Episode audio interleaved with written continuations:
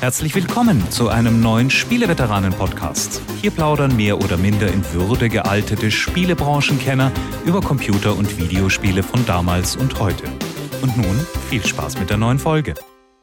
Zum 254. Mal bitten die Spieleveteranen zur Podcast-Runde über alte Spiele, nicht ganz so alte Spiele mit äh, alten und nicht ganz so alten Kollegen. Und apropos, da begrüße ich doch gleich Jörg Langer. Hallo, lieber auch nicht ganz so alter Kollege Heinrich Lehnhardt, wie geht es dir? Gut, gut. Also wir können ja noch den äh, körperlichen Gesamtzustand äh, in Kürze abgleichen mit dem heutigen Gastveteran, den wir jetzt schon mal ankündigen wollen. Äh, denn damit verbunden ist äh, auch das Schwerpunktthema dieser Episode. Der Stefan Freundorfer wird uns einmal mehr unterstützen in dieser Folge und äh, viele schöne Fragen, die ihr gestellt habt zum Thema Sammeln, aber auch zu anderen Themen beantworten in unserem Hauptsegment. Hörer Fragen, Spieleveteran antworten. Und ihr kennt natürlich die Frage zum Tage. Äh, es war jetzt aber der Punkt erreicht, wo wir äh, unsere Altfragen größtenteils abgearbeitet hatten. Und immer wenn ein frischer Aufruf rausgeht, dann machen wir auch gerne mal ein Special, wo also wirklich so, also fast eine Stunde lang nur Fragen beantwortet werden. Ähm, ich glaube, die letzten paar Mal waren das Patreon-Folgen. Aber diesmal ist es auch eine Episode, die äh, der Rest der Welt ebenfalls hören kann. Und es wird lustig. Also wir haben dann gleich einen Stefan. Äh, es gibt ein paar Anrufbeantworterfragen, wo man die User auch mal so richtig hören kann. Und äh, ja, vorher aber ein bisschen News und mein Gott, also News, es passiert ja fast gar nichts mehr. Jetzt nur noch diese, diese Mini-Akquisitionen. Die Spielebranche hält uns weiterhin äh, bei Laune und unter einer Milliarde geht ja gar nichts mehr. ja, vor allem nachdem ja jetzt kürzlich Microsoft den Großeinkauf gestartet hat und mal eben Activision Blizzard für mehr äh, Zahlen als ich aneinanderreihen kann gekauft hat, hat jetzt Sony so ein bisschen zurückgeschlagen, wobei äh, man muss vorwegschicken, äh, solche Deals, die entstehen ja nicht über Nacht, also das, das ist gar nicht machbar.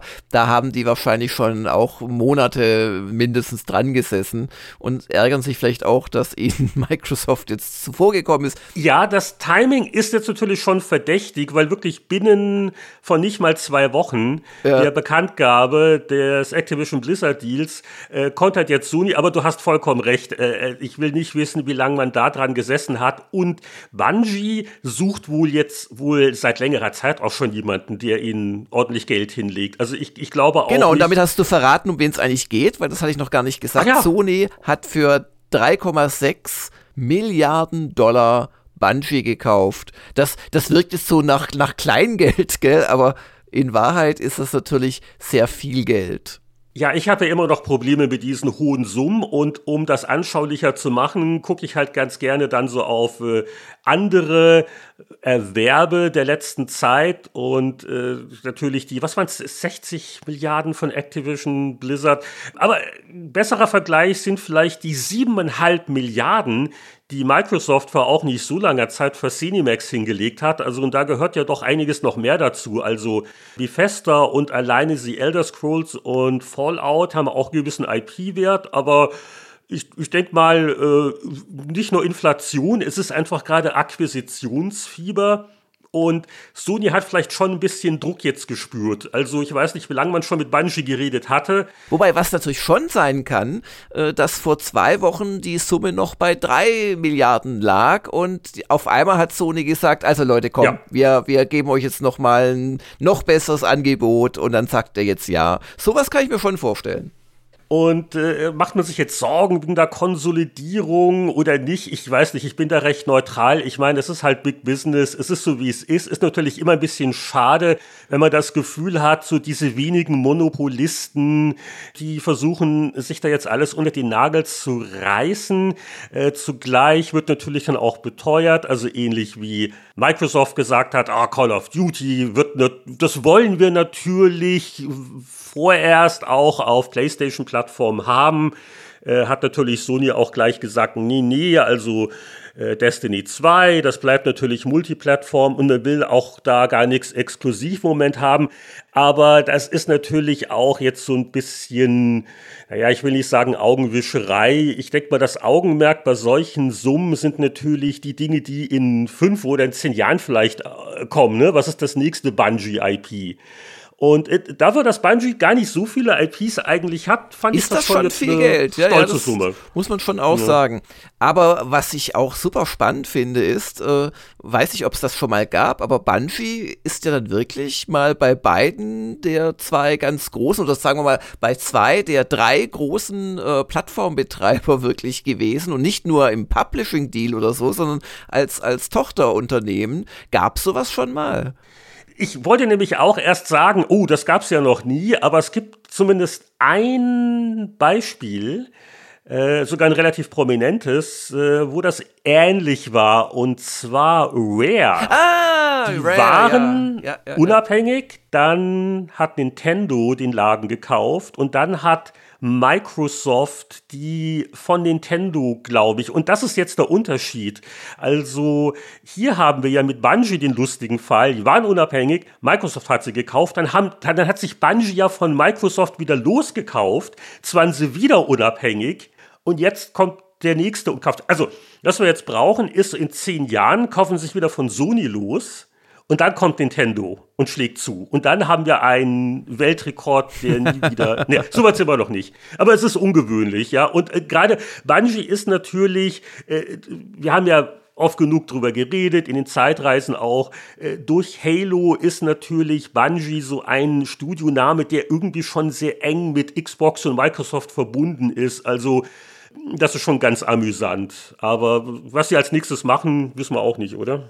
Ja, vielleicht äh, Hola statt Halo oder äh, Laho oder sowas, keine Ahnung. Aber es, es, muss doch irgendwas kommen. Also, wenn ich Sony bin, also bin ich jetzt nicht, aber äh, ich leg doch nicht dreieinhalb Milliarden hin, nur um Destiny 2 weitermachen zu können. Du weißt, was ich meine. Also kommt jetzt ja, ja. Destiny 3 oder halt das, das große neue IP, was ich eher vermute, an dem Bungie. Ich denke eher das, die große neue IP, aber halt auch erst in einigen Jahren. Da, das, das würde ich jetzt vermuten ja von den Milliarden berauscht. Äh, aber es gibt auch Bereiche der Spielebranche, denen geht's nicht ganz so gut. Und da gibt's aus Japan eine minimal traurige Meldung.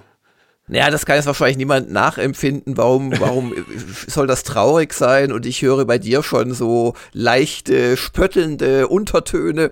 Aber ähm, wenn man weiß, dass Sega ja nicht nur ähm, ja, Spiele macht oder heute noch so die Total Warhammer-Serie und die Yakuza-Serie und ein paar Sachen drumherum, sondern dass Sega ein großer Konzern ist mit einer unglaublichen Arcade-Historie.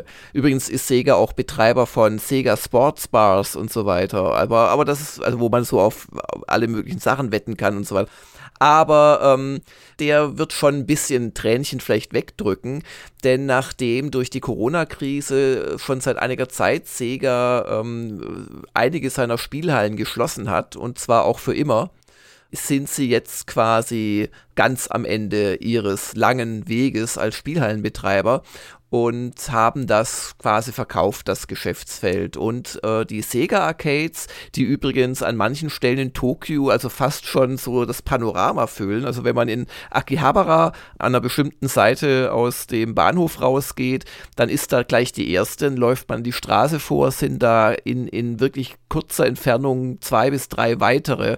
Und das ist nur eine Stelle, so 100 Meter Umkreis in, in Tokio. Also es ist schon irgendwo traurig, aber äh, es wird sie weitergeben unter dem Namen Gigo. Sega, Gigo. Äh, hast du jemals eine in echt betreten, eine Sega? Ja, natürlich. Ah ja, also warst du auch richtig drin. Wohlgemerkt nicht nur in Yakuza-Spielen, sondern auch in Realwelt. Nee, ich habe ja die Japan-Dokus gemacht und da war eine der äh, 16 Folgen, hat sich mit Arcades beschäftigt und da war, ich sag mal, 50 Prozent der Sendezeit war da in Sega Arcades oder von außen auf Sega Arcades draufhaltend aufgenommen. Also es ist jetzt sicher eine Sache, die uns in unserem Alltag relativ wenig jetzt trifft, aber vielleicht fand ich es deswegen so ein bisschen traurig, weil äh, Sega äh, vom Image her, als die angefangen haben mit den Heimkonsolen und auch damit nach Europa gekommen sind, äh, das war halt wirklich ihre Stärke. Also Sega hat so Mitte, Ende der 80er Jahre unglaublich viele der angesagten Spielhallen-Hits gemacht und einige berühmt, andere berüchtigt. Also so als das dann so mit Afterburner und Space Harrier so rein in die Grafikorgien-Richtung äh, ging und so ein bisschen hirnloser wurde. Naja, aber das, das waren so die ganz großen Namen und, und Hang-On und ach, wie es nicht alle heißen. Deswegen, also Sieger ist für mich immer noch die, die Spielautomatenfirma. Aber ja, ich glaube, da muss ich mich einfach mit der Gegenwart zurechtfinden. Das ist halt alles schon eine Weile hier. Spannend ist natürlich die Frage, äh, was wird jetzt mit den nächsten Yakuza-Spielen sein, weil da gab es ja in jeder Folge auch wirklich äh, die Möglichkeit, dass du in der Spielhalle so Space Harrier oder sowas spielst. Genau, genau. Ja, also und das war dann auch Sega außen und auch an den Stellen, wo sie, also es ist also nur ein ausgewähltes Tokio, was die Yakuza-Reihe immer zeigt, aber also unter anderem an einer der Stellen, wo wirklich eine Sega-Spielhalle ist, war sie dann auch im Spiel. Und ähm, da wird es in Zukunft wahrscheinlich Gigo draufstehen müssen. Also je nachdem, wann das Yakuza spielt. Also bis 2021 kann man natürlich da immer noch historisch korrekt Sega Arcade draufschreiben. Minimal geringfügig aktueller als Space Harrier sind die Spiele, die uns so aktuell beschäftigen. Und darf ich mich mal vordrängeln, weil ich habe endlich mal so ein Rollenspiel angefangen. Das hatte ich mir im Weihnachtssale gekauft und dann irgendwie ist das aufgetaucht in irgendwelchen Listen, so Rollenspiel des Jahres. Und ich hatte nämlich davon nie was gehört und da dachte ich mir, gut, für wenig Geld, das muss jetzt sein. Und da frage ich doch gleich den Kollegen Langer, sagt dir der Name Wildermyth etwas? Ah, ich habe so ein leichtes Zerren ganz hinten im Gehirn, aber wenn ich jetzt gezwungen werden würde, was dazu zu sagen, müsste ich passen. Erzähl mal. Also wahrscheinlich auch irgendwo gelesen, aber nicht selber gespielt, ne? Also äh, Wildermyth, äh, das kam 2021 raus, in Anführungszeichen, weil die Early Access Veröffentlichung, die war sogar schon 2019 und das ist ein äh, Spiel von einem kleinen Indie-Studio, ich glaube in Texas sitzen die. Es ist in erster Linie sicher ein Rollenspiel es hat ein Rundenkampfsystem, das so eins, zwei Ideen von den XCOM-Spielen durchaus adaptiert hat. Aber der eigentliche Gag an der ganzen Sache ist, äh, mit wie viel Liebe zum Detail man die Geschichten der Charaktere erzählt. Und das äh, erzieht sich wirklich über Generationen. Es hat einen auf den ersten Blick nicht wahnsinnig beeindruckenden Grafikstil. Die Story wird auch mit so Comic-Panels erzählt. Also das hat schon sehr viel Indie-Stallgeruch. Und auch so die Darstellung der Rundenkämpfe ist also eher schlicht. Äh, das sind also quasi alle so, so, ich will nicht sagen Paper Mario, aber stilistisch sind das alle so 2D-Figuren, die auch dann so über die Felder hüpfen. Also es ist jetzt keine AAA 100 Millionen Entwicklungskostenproduktion. Wenn man aber so, sage ich mal, die erste Stunde hinter sich hat, dann arrangiert man sich ganz gut mit dem Stil, der hat auch so seinen Charme. Und man wird doch ähm, von äh, der Geschichte ganz gut mitgenommen. Äh, das Ganze ist sehr vom Zufall geprägt, da wird viel prozedural generiert. Und auch unsere Helden die haben nicht nur Klassen oder Kampffähigkeiten, die haben auch ganz lustige Charaktereigenschaften, wie das eine ist ein Romantiker, das andere ist ein Bücherwurm, das ist ein Hitzkopf, das ist eher ein Einzelgänger. Und das wird dann auch aufgegriffen in den Story-Comic-Panels und auch wie sich die Beziehungen entwickeln. Denn äh, wenn da vielleicht charakterlich kompatible äh, Herren und Damen in der Gruppe sind und man zusammen Abenteuer erlebt und dann am Lagerfeuer kuschelt, äh, dann gibt's vielleicht einmal irgendwann eine Eheschließung und der Nachwuchs ist dann 20 Jahre später bereit, äh, vielleicht auch bei der, bei der Gruppe mitzumachen. Und die Unterteilung ist auch äh, ganz spannend, weil du hast so Mini-Kampagnen, also alles wirkt schon sehr stark inspiriert von äh, Pen-and-Paper-Rollenspielen. Und da ist halt nach ein paar Missionen, ist auch dann mal Schluss und zehn Jahre des Friedens vergehen. Und dann siehst du auch so ein bisschen, was da vielleicht passiert ist. Wer hat in den zehn Jahren geheiratet? Die, die eine äh, Bogenschützin hat jetzt eine Katze. Also so ein bisschen dieses äh, Atemholen. Und dann die große Gefahr, dann passiert vielleicht wieder was. Und die Helden altern und ich habe jetzt auch schon hier den Fall, wo ich sehe, oh, im Charakterporträt, die Haare sind grau geworden. und einer hat schon angekündigt, also nach der nächsten Kampagne geht er den Ruhestand. Das erinnert und, mich übrigens alles ein bisschen an ja. ähm, das, wie hießen das, von Double Fine, äh, an das Massive Chalice. Da, äh, ah, das, das habe ich nie richtig gespielt. Ja, das hatte auch einen ganz eigenen ja, ja, Grafikstil, aber da war der Witz eben auch durch so Rundenkämpfe sehr auch äh, dynamische, sehr schnell äh, beendete gemacht und das Land und vor allem auch, ähm, ja, auch deine, deine Blutlinie, die haben sich durch deine Entscheidung verändert. Und da hast du auch ständig, weil du, die Charaktere sind halt total gealtert, weil außerhalb der Kämpfe ging das dann, also in Echtzeit tickerten die Jahre so dahin, ähm, die haben vielleicht so drei, vier, fünf Rundenkämpfe machen können und dann waren sie schon wieder alt und gebrechlich und waren tot.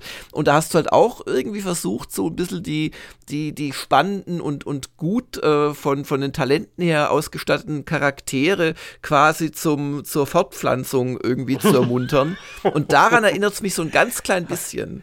Also das kann ich jetzt nicht direkt vergleichen, aber ich glaube, bei Wildermuth äh, hat man schon ein bisschen mehr von, von seinen Helden. Die sind nicht ganz so schnell dann wieder ähm, in die Rente versetzt worden. Und es gibt noch andere Komponenten, also du äh, bereist auch wirklich eine Weltkarte, äh, Zeit spielt dann auch eine Rolle, die vergeht wo du Entscheidungen treffen musst, äh, wenn du bestimmte Gebiete erkundest und die dann quasi besetzt, also da für Ruhe und Ordnung sorgst, dann am Ende des Kampagnenabschnitts gibt es dann Ressourcen, von denen man wiederum bessere Ausrüstung. Also da kommt, glaube ich, noch wahnsinnig viel. Ich kratze da noch ziemlich an der Oberfläche. Und äh, die Rundenkämpfe, die sind wirklich sehr, sehr nett. Also so mit und äh, auch dieses System, dass du quasi zwei Aktionen machen kannst. Also in der Regel gehen bis zum gewissen Punkt und dann hast du halt noch die Möglichkeit, was anderes auszuführen. Ja, ja, typisches XCOM-Simple-System. Äh, Aber das muss ja nicht schlecht sein. Nö, und äh, Magiesystem ist auch ganz lustig. Es geht darum, dass du äh, quasi Gegenstände in der Spielwelt also anzapfst und je nachdem, was für ein Objekt das ist, kannst du dann andere äh, Zaubersprüche quasi auslösen und so weiter und so fort. Also ich bin jetzt noch nicht so äh, gefesselt, dass ich sagen würde, Rollenspiel des Jahres. Wobei letztes Jahr, es waren ja auch nicht so viele tolle Rollenspiele, also von daher machen die Nominierungen vielleicht durchaus Sinn aber ich äh, spiele das durchaus gerne. Also mal, mal, mal gucken, wann das vielleicht anfängt, sich ein bisschen zu wiederholen. Bis jetzt bin ich noch ganz entzückt und erfreue mich auch so am Wandel in der Gruppe und wie die Helden immer älter werden. Das kann ich ja ganz gut äh, nachempfinden. Also Wildermuth äh, kostet auch nicht die Welt. Wer das jetzt hört und für wen das äh, interessant klingt, der kann sich das schon mal durchaus zulegen. Ah, das hört sich gar nicht mal schlecht an. Ich habe mittlerweile auch rausgefunden, wo ich davon schon gehört hatte. Und zwar im August 2021 wurde das auf Gamers Global vorgestellt bei so einer Rubrik, die äh, nennt sich DSU, das spielen unsere User. Und da gibt's einfach Spielberichte von Usern und da bin ich schon manches Mal auf Geheimtipps gestoßen dadurch. Aber das Wilder Myth hatte ich mir nicht gemerkt. Aber jetzt spätestens durch deine Schilderung werde ich mir das, glaube ich, auch mal anschauen. Siehst du mal. Ja. Ja, ansonsten, ich habe in den letzten Tagen und Wochen habe ich relativ viel gearbeitet auch. Also ich habe eine Retro-Gamer fertig gemacht. Ich habe endlich die King Art-Doku, die ich schon ein, zwei Mal äh, erwähnt habe, fertiggestellt. Die ist jetzt frei im äh, Universum abrufbar. Einfach nach King Art Doku googeln, so viele gibt's da nicht. Da kommt auf jeden Fall auf die meinige. Und Ach so, also die ist nicht jetzt irgendwie für irgendwelche Bäcker oder so, das ist auf, auf uh, Gamers Global oder YouTube, wo findet man die? Sowohl als auch. Ah ja, gut, dann weiß ich, was wir heute Abend machen mit Popcorn und so. Genau, ich bin, ich bin sogar stolz, dass das erste Suchergebnis auf Gamers Global führt. Das haben wir selten. Und ich glaube, das zweite dann auf YouTube oder so. Und ähm, ja, ist ganz interessant, glaube ich. Also ruhig mal reinschauen. Äh, hat viel Arbeit gekostet, aber ich bin echt zufrieden mit dem Ergebnis. Also kann man sich anschauen. Das ist auch ein wirklich interessantes Studio und die haben ja schon äh, einige sehr auch unterschiedliche, wirklich gute Spiele gemacht. Und äh, also über deutsche Studios gibt es ja auch nicht so viele. Ja, und Kingart ist auch so ein Studio, also das ist mir auch erst klar geworden, so bei der Vorrecherche und als wir dann vor Ort waren. Also die, die haben schon recht viel gemacht. Also die, die haben auch eine Zeit lang so Browser-Games gemacht. Also bis vor kurzem übrigens, da haben sie dann das letzte erst abgegeben und wahrscheinlich damit mehr Geld verdient als mit allen anderen zusammen oder so, keine Ahnung. Aber ähm, also das haben sie gemacht. Die haben mit so Flash-Spielchen angefangen. Die haben für RTL Sports damals auch so Browser-Spielchen gemacht. Aber äh, bekannt geworden sind sie natürlich mit Book of Unwritten Tales. Und ähm, da gab es ja doch noch einiges aus der Adventure-Ecke. Dann haben sie sich äh, an Rundentaktik versucht, sagt ihr vielleicht auch noch was, dieser Battle Isle-Klon, Battle World Chronos. Oh ja, und natürlich. Das war damals auch so eine, so eine Kickstarter-Sache, ja, ja, ne? genau. über die wir auch, da, da haben wir doch in, in Chip Powerplay drüber berichtet. Ja, ja. Damals ja, groß. Ja, ja, ja, das war noch Also Zeiten. überhaupt, die machen viel auf Kickstarter, weil sie einfach dadurch versuchen, letzten Endes, das wird auch in der Doku sehr offen angesprochen, halt eine bessere Verhandlungsposition gegenüber dem Publisher dann auch zu bekommen. Hm. Und ähm, möglichst lange halt es zu kontrollieren. Und äh, dann kamen die Zwerge, das fand ich jetzt persönlich eher nicht so doll. Äh, und jetzt zuletzt kam dann eben äh, das Iron Harvest, was ein richtig gutes äh, so Taktik mit ein bisschen Echtzeitstrategie ist. Also es ist Echtzeit-Taktik mehr, als dass es Echtzeitstrategie ist, aber wirklich richtig, also ja, ich würde es, gut, Triple A ist ein großes Wort, aber auf jeden Fall ein A. Titel mit toller Grafik und auch echt schönes Spiel und so und ich bin da quasi mit einem Kollegen, dem Hagen Geritz, da im November hingefahren und haben zwei Tage bei denen verbracht, hatten da auch echt, also die haben uns gut da aufnehmen lassen, das könnte man natürlich auch reglementieren. Ähm, irgendwie, also ich glaube, bei Blizzard würde das ein bisschen anders laufen. Wir sind halt einfach von Büro zu Büro geschlappt und wenn gerade nichts los war, sind wir wieder beim Geschäftsführer rein, haben uns da ein bisschen hingesetzt und so. Ähm, wirklich sehr nette Leute, haben uns viel Zeit geschenkt. Bremen ist auch eine überraschend schöne Stadt. Ich war da noch nie. Und das alles könnt ihr in der Doku bewundern. Wir verlinken das auch äh, in unserem Blogpost zur Folge natürlich. Das wäre nett, genau. Und ähm, es könnte man meinen, bei so viel Arbeit habe ich gar keine Zeit zu spielen gehabt, aber es gibt ja noch die Stunden zwischen 10 Uhr abends und 2 Uhr morgens und in denen habe ich mhm. verdächtig viel Zeit verbracht in einem Spiel, das seit, ja, so um die zwei Jahren mittlerweile im Early Access ist von einem türkischen Studio namens Tailworlds und es ist natürlich das Spiel Mount and Blade Bannerlord. Und immer noch oder schon wieder? Ist das jetzt der Nachfolger oder? Nee, nee, immer noch. Das ist immer noch der Nachfolger, der im Early Access ist, zu Mount and Blade Warband, was wiederum der quasi ja 1.8 Nachfolger zu Mount and Blade 1 war. Und damals wie heute ist das Faszinierende an diesem Spiel, dass es halt so ein Sandbox-Game ist im Strategie-RPG-Action-Bereich. Es ist im Prinzip ein Pirates auf Land. Das heißt, du ziehst mit deiner Truppe, die am Anfang nur fünf oder zehn Mannequins stark ist, ziehst du durch die Lande, du handelst, du erfüllst Aufträge, du kämpfst, aber wo halt bei Pirates dann ein, äh, ja, dieser berühmte äh, Seekampf dann stattfindet, stattfindet, reitest du hier halt oder läufst, je nachdem, über ja, verschiedene Schlachtfelder und balgst dich da in einer Art ja, es ist schon Action, aber es ist auch Strategie, weil du kannst deine Truppen live steuern, so Follow me! oder kannst so Go there! sagen und ähm, oder kannst du, das mache ich dann meistens an einer bestimmten Stelle, weil ich einen Überblick verliere, einfach Charge und dann machen die alles selber, wie sie wollen. Kannst du aber auch deine engeren Partymitglieder, die du auch wie in einem Rollenspiel ausbaust, kannst du auch als Kommandanten einsetzen, denen das Kommando überlassen. Und das Spiel hat zwei faszinierende Ebenen. Das eine ist eben diese Schlacht, und ganz ehrlich, es gibt kein Spiel, nicht mal meine geliebte äh, Total War Serie, wo du so das Gefühl hast, in einer mittelalterlichen Schlacht drin zu sein, weil es können da bis zu 1000 Mannequins gleichzeitig unterwegs sein und die führen ihre Angriffe, jeder Einzel wird simuliert, da wird nichts gefaked. Es ist wahnsinnig wichtig, dass du dann auch mit Geschick wirklich richtig schlägst. Ich habe wieder allein zehn Stunden gebraucht, um zu kapieren, wie ich überhaupt vom Pferderücken aus einen Infanteristen treffen kann. Das ist mir einfach nicht gelungen. Ganz aber, leicht. Die, die nee, bewegen sich ja leicht. auch. Die wollen ja die nicht bewegen sich, ja, und du musst halt wirklich den, den Schlag richtig ansetzen und gut timen. Und das ist nämlich der Trick 17, ziemlich weit nach unten schauen. Das habe ich nämlich die ganze Zeit nicht gemacht. Ja, wo laufen sie denn? Ja, ja, genau. Alles Jörg Langers, die sich im hohen Gras verstecken. Und und ähm, dann kannst du auch mit dem Bogen schießen, das macht auch wahnsinnig Spaß. Und ähm, ganz wichtig ist so die kinetische Energie. Also wenn du galoppierst oder wenn du gar einen, einen Hügel runter galoppierst, dann kannst du die meisten Gegner, egal wie gut sie gepanzert sind, one-shotten bzw. one-hitten.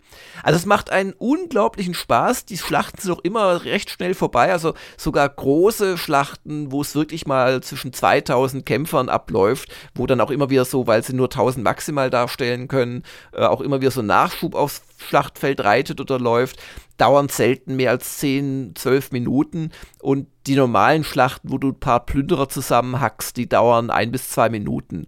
Also das ist die eine Ebene, die wirklich super ist.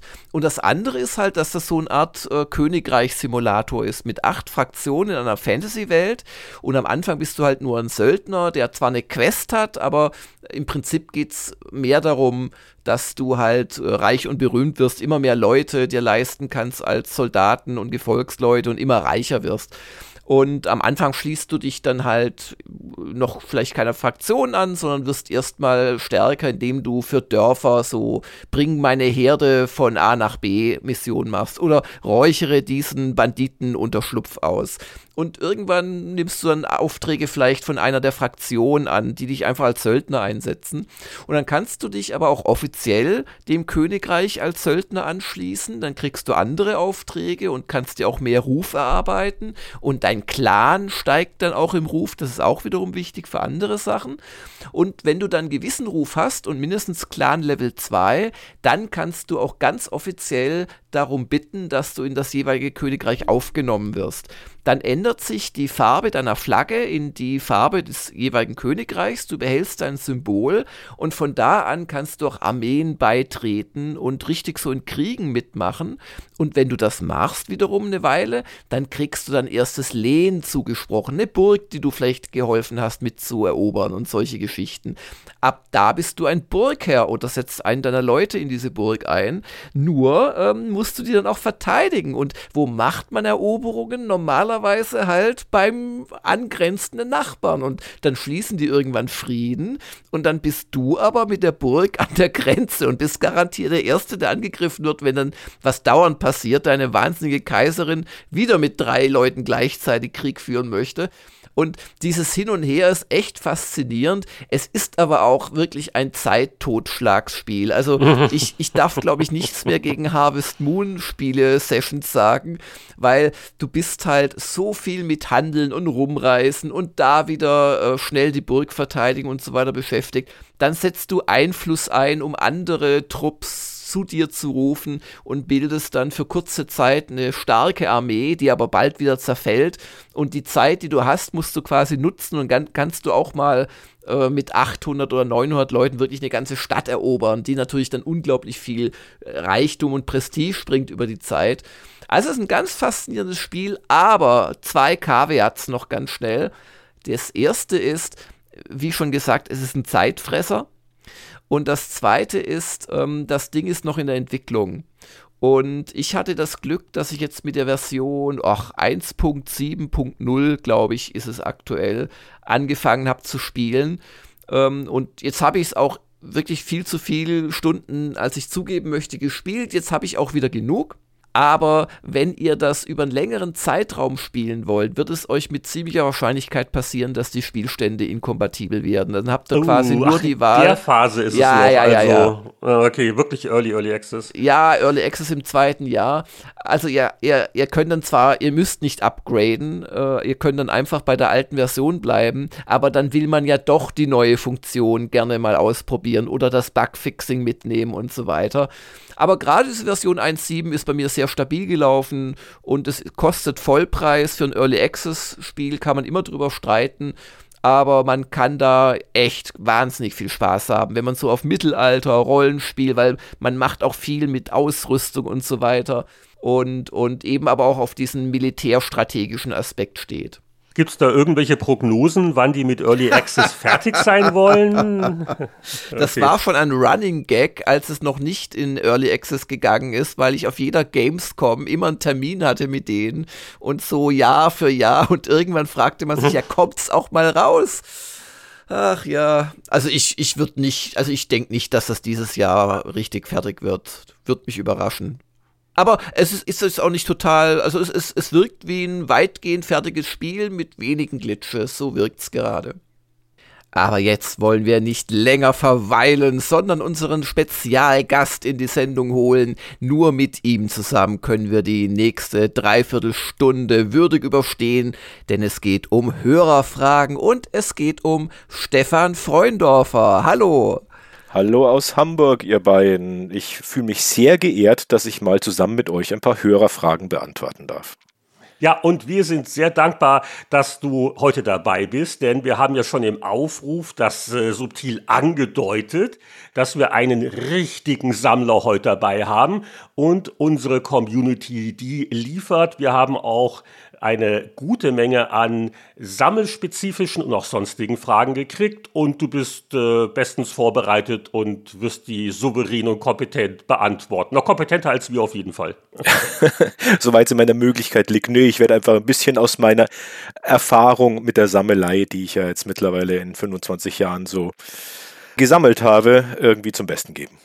Ja.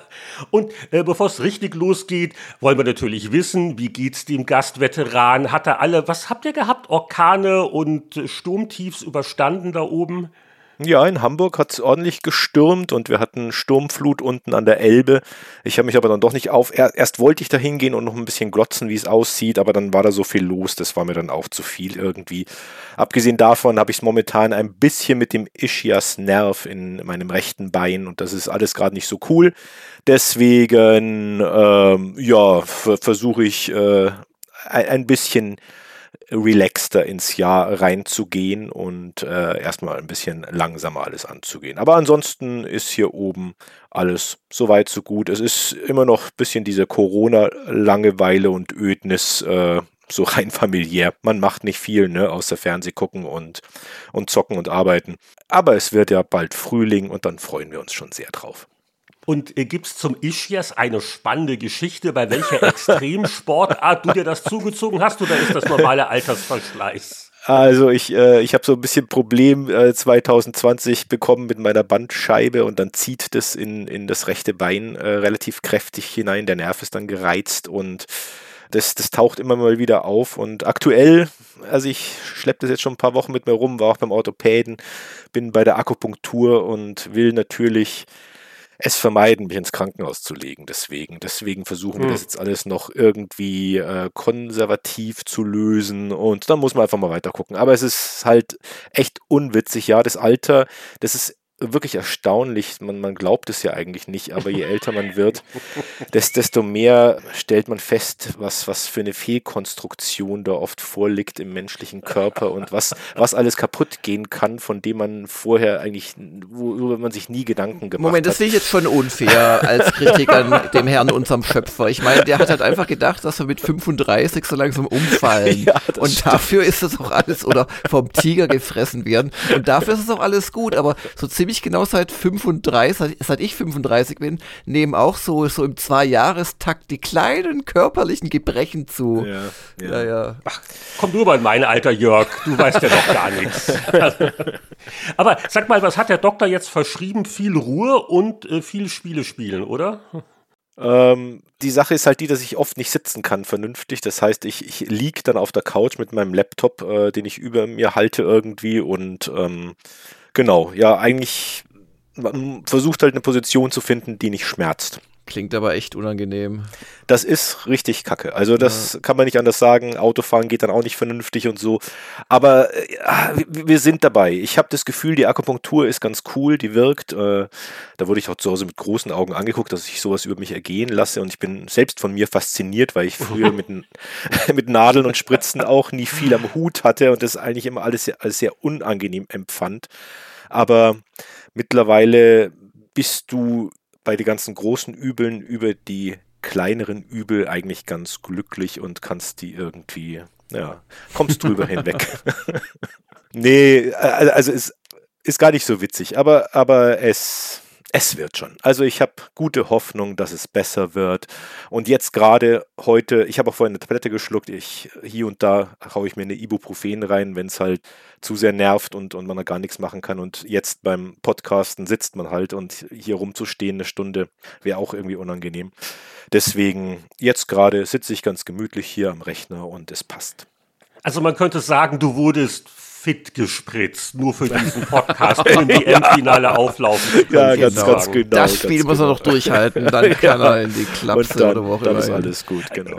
Ich habe noch ein letztes, quasi eine Vorfrage, wenn mir das gestattet ist. Ich habe auf Twitter gesehen, ich bin ganz fasziniert. Du hast ja eine neue Kunstform für dich entdeckt. Also die Dokumenta, wann ist die wieder? Und zwar, äh, du stellst klassische Videospiele Anzeigenmotive nach. Also bisher, glaube ich, Konsolenwerbung, so aus der ganz alten Zeit, so frühe 80er, späte 70er. Also tolle Idee und auch erstaunlich, wie, also allein dieser Atari Spielestapel, weil das weiß ich noch aus meiner Kindheit, wie ich dieses Motiv gesehen habe. Und wieder so wie ein Regenbogen, dieser ja. Modulberg und man selber hatte ja nur zwei oder drei, du weißt, was ich meine. Äh, ja. äh, toll, wie bist du darauf gekommen und hast du da schon das nächste Motiv vor Augen, das du nachstellen willst? Ich versuche halt auf Twitter ab und zu irgendwas was Nettes für die Leute einfach zu bringen, was, was sich gut angucken lässt, was vielleicht mal äh, überraschend ist oder irgendwie sowas. Und nachdem ich ein bisschen in alten Electronic Games Heften äh, rumgestöbert äh, habe, kürzlich, da ist mir diese Anzeige wieder auf und eingefallen. Und ich habe mir halt gedacht, so, huch, eigentlich vielleicht könntest du diesen Spielestapel, da sind ja 40 VCS-Spiele regenbogenfarbig irgendwie so angeordnet vielleicht kannst du den nachbauen, musst mal gucken, ob du alles hast. Und dann habe ich mich halt, und dann macht es auch Spaß, mal wieder in die Sammlung zu gehen und, und nachzuschauen, was, wie war das eigentlich, was habe ich alles und wieder mal Sachen anzufassen. Und deswegen, das ist, da war jetzt kein großes Konzept dahinter. Ich hatte diese Anzeige gesehen, die fand ich cool und dann habe ich mir gedacht, Mensch, die könntest du nachbilden. Und dann habe ich aber natürlich, bin ich auf Schwächen wiedergekommen in meiner Sammlung, weil zwei von diesen Spielen, äh, von diesen Atari VCS-Spielen fehlen mir leider in Verpackung und just sind es die die zwei Sachen, die nicht in Europa in PAL erschienen sind, die ich halt nur als Module mal irgendwann reingetauscht habe vor äh, unheimlich vielen Jahren, aber, aber nie in, in, in Box besorgt habe. Genau. Ähm, andererseits, dadurch ist der Turm ein bisschen weniger hoch geworden, ist nicht umgefallen. Vielleicht hat es auch sein Gutes gehabt.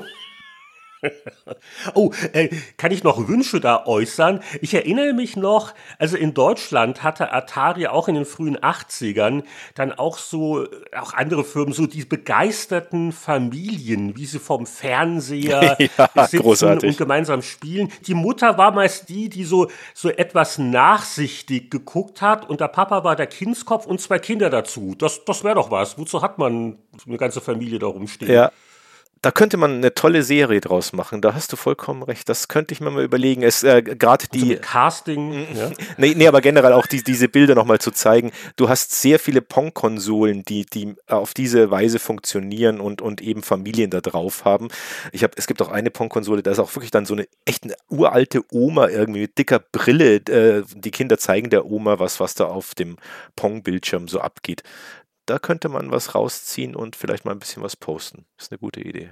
Bald bin ich im Alter für den Opa mit der dicken Brille. ja, dann, genau. dann, können wir das schon nachempfinden. ja, genau.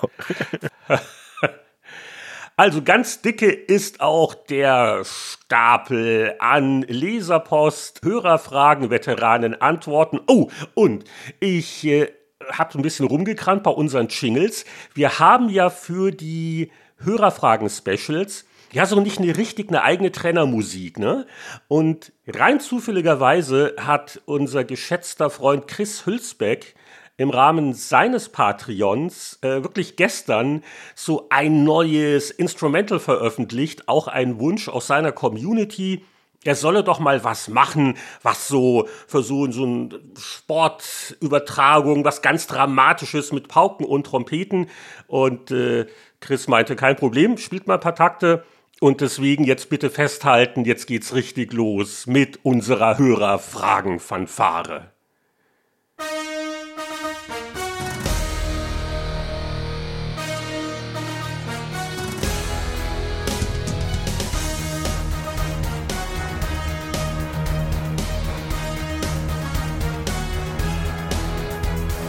Also los geht's! Äh, Moment, ich muss mich erst etwas beruhigen nach dieser enervierenden, schönen Zwischenmusik. Ja, wir haben ja wieder Fragen äh, von euch auch auf unserem Skype-Anrufbeantworter bekommen, also von den Patreon-Usern oder Hörern. Und äh, die werden wir so ein bisschen reinstreuen, aber das Gros der Fragen stammt von Patreon slash Spieleveteranen sowie von unserer eigenen kleinen Webseite, den Spieleveteranen.de. Und mit was wollen wir denn anfangen, Heinrich? Also auf dem Spieleranrufbeantworter, da geht's auch diesmal recht international zu. Ich sage mal, schalten wir zum Anfang in die Schweiz. Hallo zusammen, hier spricht Valentin Müller. Herzliche Grüße wieder aus der Schweiz nach Vancouver Island in den Freistaat Bayern und dieses Mal natürlich ganz speziell in den hohen Norden in die Hansestadt in Hamburg. Meine Frage geht äh, eigentlich nur an äh, Stefan.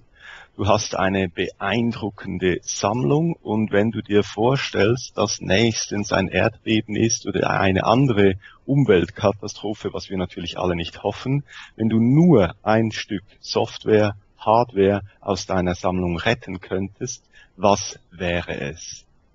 Noch ganz kurz zum Thema Tschüss und Ade, wie man das in der Schweiz zu sagen pflegt, ist in der Schweiz nur eine Höflichkeitsform. Also wenn man mit jemandem per Sie ist, ist es Ade.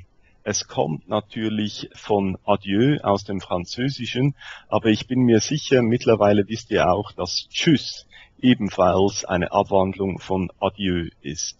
Ich wünsche euch einen guten Tag, ihr macht super, bis bald, auf Wiederhören. Also erstmal danke, dass ich das AD endlich äh, einschätzen kann. Es ist immer noch die Frage, wie ist das aus der Schweiz ins Schwäbische gekommen oder umgekehrt? Das hat aber sicherlich mit irgendwelchen äh, germanischen Volksstämmen ja, zu tun. Das ist, ja, das ist ja gleich nebendran, oder? Es sind nur irgendwelche Alpen im Weg und dann ist man ja schon im Schwabenland. Und ähm, genau. Aber jetzt, äh, Stefan, was, was sagst du denn als Antwort? Das ist eine grässliche Frage natürlich, weil sie. Ich tue mir das gerade vorstellen. So Hochwasser oder das Haus brennt. Und ja, was, was, was wird zuerst gerettet? Nach Frau und Kind natürlich, oder? Ja, oder das steht hier nicht. Moment, das, das hat er nicht gesagt. Ich darf ja nur eines. Das ist natürlich äh, ein Desaster. Das wäre schon ein Desaster. Ich glaube, ich würde danach auch nie mehr anfangen zu sammeln, sondern ich würde einfach abschließen mit dem Thema, weil mich das sonst zu fertig machen würde. Ich Doch lieber so Briefmarken. Die kann man einfacher retten. So ein Alles- oder Nichts gehen, glaube ich. Äh, aber wenn ich nur ein einziges Stück meiner Sammlung äh, retten könnte, mitnehmen dürfte, ich glaube, dann wäre es äh, mein Atari VCS, also dieses gute alte Sechsknopf Holzfurnier VCS in der Verpackung, in der alten ersten Verpackung, weil es nun mal das Stück ist, mit dem, also nicht jetzt genau dieses Stück, was ich hier habe, das habe ich irgendwann mal dazu gekauft. Ich weiß nicht, wann das in die Sammlung kam, aber mit dieser Konsole hat mein Zuhause-Spielerleben angefangen und ähm, die ist heute noch wunderschön und auch die, die Sammelei hat ja mit, mit VCS angefangen. Deswegen glaube ich, so ist es so das, das zentrale, grundlegende Stück und das würde ich mit, nach, äh, mit, mit rausnehmen. Ja, die Frage ging eigentlich nur an Stefan, aber ich rede ja immer ungefragt gerne mit. Also, äh, äh, wenn ich es noch hätte, dann wäre das VCS bei mir auch ganz oben auf der Liste, obwohl davor kam ja bei mir so eine, eine von diesen Pong-Konsolen, so vier Sportspiele in einem, man kennt das ja, ne? Ja. Und also die habe ich noch vor meinem geistigen Auge, wenn es die noch gäbe, das sind natürlich so die viele Kindheitserinnerungen noch Mhm. damit verbunden. Aber ansonsten, aus VCS ist ja doch der erste C64, wenn ich ihn noch hätte. Bei mir sind das mehr so hypothetische Überlegungen. da äh, stellt sich die Frage nicht so sehr. Ja, ich bin, ich bin ganz anders als du, Stefan, nicht wirklich ein Sammler. Ich, also die, meine alten Spiele stehen eigentlich hier irgendwo in der Redaktion in den Regalen rum. Wahrscheinlich würde ich mir das Ultima 3 krallen und schnell damit rausrennen oder so. Ja, das wär's bei mir. Ist das ein besonderes Ultima 3, wo der Lord British dir noch was draufgeschrieben hat oder einfach ein normales? Nee, da hätte ich ein Colonization anzubieten mit Sid Meier's Unterschrift zum Beispiel, aber ähm, nee, das war einfach mein erstes Ultima-Spiel. Ja, finde ich gut. Ähm, ich bin auch heute nochmal durch die Sammlung gegangen, um, um diese Frage, um eine Antwort darauf zu finden und habe mir ein paar Sachen angeguckt und mein Blick blieb auch lange auf meiner, auf meinem Ultima-Regal festhängen. Äh, Bei mir wäre es dann eher Ultima 4 gewesen. Oh, nicht- auch sehr schön. Auch, auch eine ganz tolle Packung, finde ich. Also der Packungsartwork, ja. Ja, ist richtig. Nicht, ist nicht mehr ganz so teuer und so. Natürlich ist das Dreier das, das seltenere und teurere, aber das Vierer war halt wirklich das, was ich, was ich äh, ganz, ganz viel gespielt habe. Ja. Also bei Software würde ich vielleicht sogar mein Bart's Tale C64 retten. Das habe ich nämlich auch sogar noch. Oder ich habe auch noch Wasteland. Ja. Ich war damals so fasziniert von dieser Klapppackung, weil ich, ich war ja nicht so äh, in der Ultima-Liga. Ich weiß, ihr lacht ja nur drüber, ihr habt ja Stoffkarten gehabt, aber schon da diese, diese viereckigen Dinger von EA damals und die Ja, super. Scarabräe-Karte und, und einfach dieses für mich damals noch neue Spielerlebnis, so dieses Spielprinzip. Toll. Aber genau, deswegen äh, gleich kommen wir auf das Hundertste und Tausendste und so geht es mir halt auch. Also das ist, es ist äh, zum Glück eine sehr hypothetische Frage. Machen wir weiter mit dem Stefan Kögler. Der hat auf spieleveteranen.de gefragt, an alle, die gerne mal über Flohmärkte bezüglich Gaming-Zeug schlendern, insbesondere Stefan. Was sind eure drei größten Schätze, die ihr dort gefunden habt? Was, wo, wann, Preis? Ich glaube, der Stefan hat neulich sogar auf Twitter gemeint, dass er auf meinen Flohmarkt mal gegangen ist, hier ums Eck äh, auf der Trabrennbahn und bitter enttäuscht war, was das für ein furchtbarer Flohmarkt sei und er, er, äh, wo es nur Dreck gäbe irgendwie und also er hat ja so ein bisschen recht. Der ist zu spät gekommen. Fünf Minuten vorher war der Freundorfer da und hat alles aufgekauft. ja, genau. Ja, so ungefähr. Nee, da ist ja, das ist immer ein- eine große Glückssache, ob da irgendwas dabei ist. Da muss man eben das Glück haben, dass da jemand mal äh, eine Wohnung ausgeräumt hat, äh, wo das Zeug noch ganz frisch ist und nicht zugeregnet und durch den Matsch gezogen und so weiter. Und deswegen kann ich das nachempfinden. Aber ja, Flohmärkte, ich gehe ja wirklich seit 95 gehe ich über Flohmärkte und kaufe alte Spiele dort. Äh, ich habe auch lange gegrübelt über eine vernünftige Antwort und mir sind so ein paar Sachen eingefallen, die wirklich außergewöhnlich waren. Also einer meiner größten Funde war am Flohmarkt in München-Riem. Der Flughafen war nicht mehr in München-Riem, äh, aber noch diese ganzen Hallen und, und, und die leeren Flächen. Also die Messe war noch nicht da draußen, da gab es große Flohmärkte damals in, in Riem. Das müsste 96, 97 gewesen sein. Da bin ich äh, an einem Stand vorbei, wo wirklich Unmengen von Kisten mit ColecoVision-Modulen, VCS-Modulen, äh, zwei Vectrex-Geräte, Pipapo, unheimlich viel Zeug waren. Und ich war hin und weg. Und dann habe ich ihn halt gefragt, was, was er denn dafür haben wolle. Und dann meinte er, also wir haben uns dann auf, auf 600 D-Mark geeinigt, was natürlich total irrsinnig war für mich, weil ich damals noch Student war. Und ich musste dann auch erstmal zum Bankautomaten fahren und, und das Geld holen. Und auch dann zu Hause bei meiner damaligen Ehefrau, ähm, äh, betone Damalig. damalig, Das war der Scheidungsgrund, oder? mu- mu- musste ich das äh, schon verargumentieren, äh, welcher Schatz. Teufel mich da geritten hat. Aber letztendlich war das Auto wirklich voll mit einer unheimlichen Menge von, von klassischen Games. Und wie gesagt, zwei Vectrex. Und damals ähm, habe ich ja viel über das Usenet in so einer äh, Klassikgruppe äh, mit, mit Amerikanern getauscht und das war halt toll, weil, weil gerade so, äh, da waren diese ganzen Quellemodule für VCS, die gab es halt in den USA nicht und, und die konnte ich dann äh, zu den Amis schicken und die haben mir dafür äh, amerikanische Sachen geschickt. Deswegen war das halt super als, als Grundlage auch für das Tauschen und so. Das war ein super Fund. Und ich habe auch ein Stapel Module war in so einer rosa Plastikbox drinne und die habe ich bis heute, diese rosa Plastikbox und nehme sie immer mit zu den Retro-Börsen. Äh, in der Zeit, als die mal stattfanden. Und ich werde ich auch sicher wieder mitnehmen, wenn wieder welche da sind. Genau, und die habe ich auch seit dieser Zeit, seit 25 Jahren oder sowas bei mir im Keller stehen. Die Box ist dein Glücksbringer quasi. Ja, ja, könnt, könnt, könnte man fast so sagen, genau. Ja. Und, und gab es noch mal was, wo du einfach mit dem Kopf geschüttelt hast nach dem Motto, also damit hast du überhaupt nicht gerechnet, weil ich nehme mal an, was du gerade beschrieben hast, das war so der Preis-Leistungsschatz, oder? Ja, und auch einfach die, die schiere Menge, die schiere Masse an Zeug. Genau, das war super. Genau, Preis-Leistung war natürlich auch. Du meinst jetzt, dass man das nicht erwartet hätte, sowas zu finden? Genau, also irgendwas, was man auf dem Flohmarkt sieht, an das man gar nicht gedacht hatte. Also was ich auch mal hatte, das war auch in München und zwar an der Arnulfstraße. Auch da ist jetzt alles voll gebaut. Da war früher äh, am alten Busbahnhof, aber bevor da der Busbahnhof hin ist, da glaube ich, war so eine äh, Brache wo auch immer Flohmarkt war, ich glaube Freitag und Samstag. Und da gehe ich an einem Stand vorbei und da liegen doch glatt Vectrex 3D-Module rum. Es gibt ja fürs Vectrex, glaube ich, drei 3D-Spiele. Es gibt ja fürs Vectrex eine 3D-Brille und diese 3D-Spiele, also die Module, äh, und die Brille ist unheimlich selten und teuer und, und die liegen da rum. Und, und dann frage ich, ja, die Module super, kaufe ich natürlich, aber wo ist denn die Brille dazu? Und dann haben wir wirklich den ganzen Stand durchsucht und aber leider die Brille nicht gefunden und wahrscheinlich hat er die irgendwann mal weggeschmissen oder sowas, weil er nicht wusste, was er damit anfangen soll. Das war sehr schade, aber da war ich sehr überrascht, dass man äh, wirklich auf dem Flohmarkt äh, 3D-Module fürs Vectrex finden kann wobei ich nicht mal weiß, ob diese 3D-Sachen überhaupt äh, offiziell in Deutschland rauskamen. Ich glaube hm, nicht, hm. dass die bei uns erschienen sind. Deswegen, Suchst das war sehr, Brille immer sehr noch, Oder hast du die inzwischen nachgeholt? Nee, ich hab's, ich hab's, die, die ist wirklich schon sehr, sehr früh während der Sammelei sehr teuer geworden und deswegen habe ich es mir immer gespart und ähm, nee, es ist einfach zu teuer.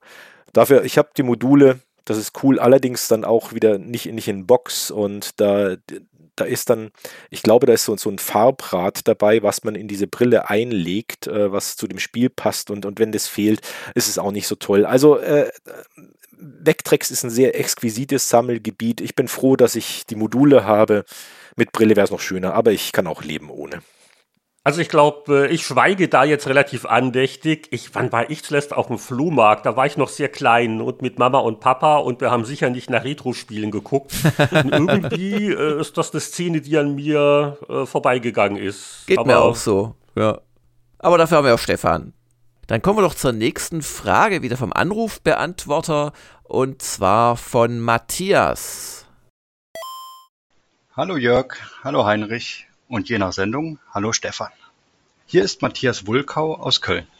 Ich bin ein Enddreißiger, der spieletechnisch die 90er vorwiegend mit Nintendo-Konsolen und die Nullerjahre vorwiegend mit Diablo 2 und Warcraft 3 durchdattelt hat. Seit Anfang der Zehnerjahre bin ich zudem regelmäßiger Hörer des Spieleveteranen-Podcasts und die Möglichkeit, über euer Medium auf unterhaltsame Art neues Wissen die Szene betreffend anzueignen bzw. altes Wissen aufzufrischen, mag ich ungemein.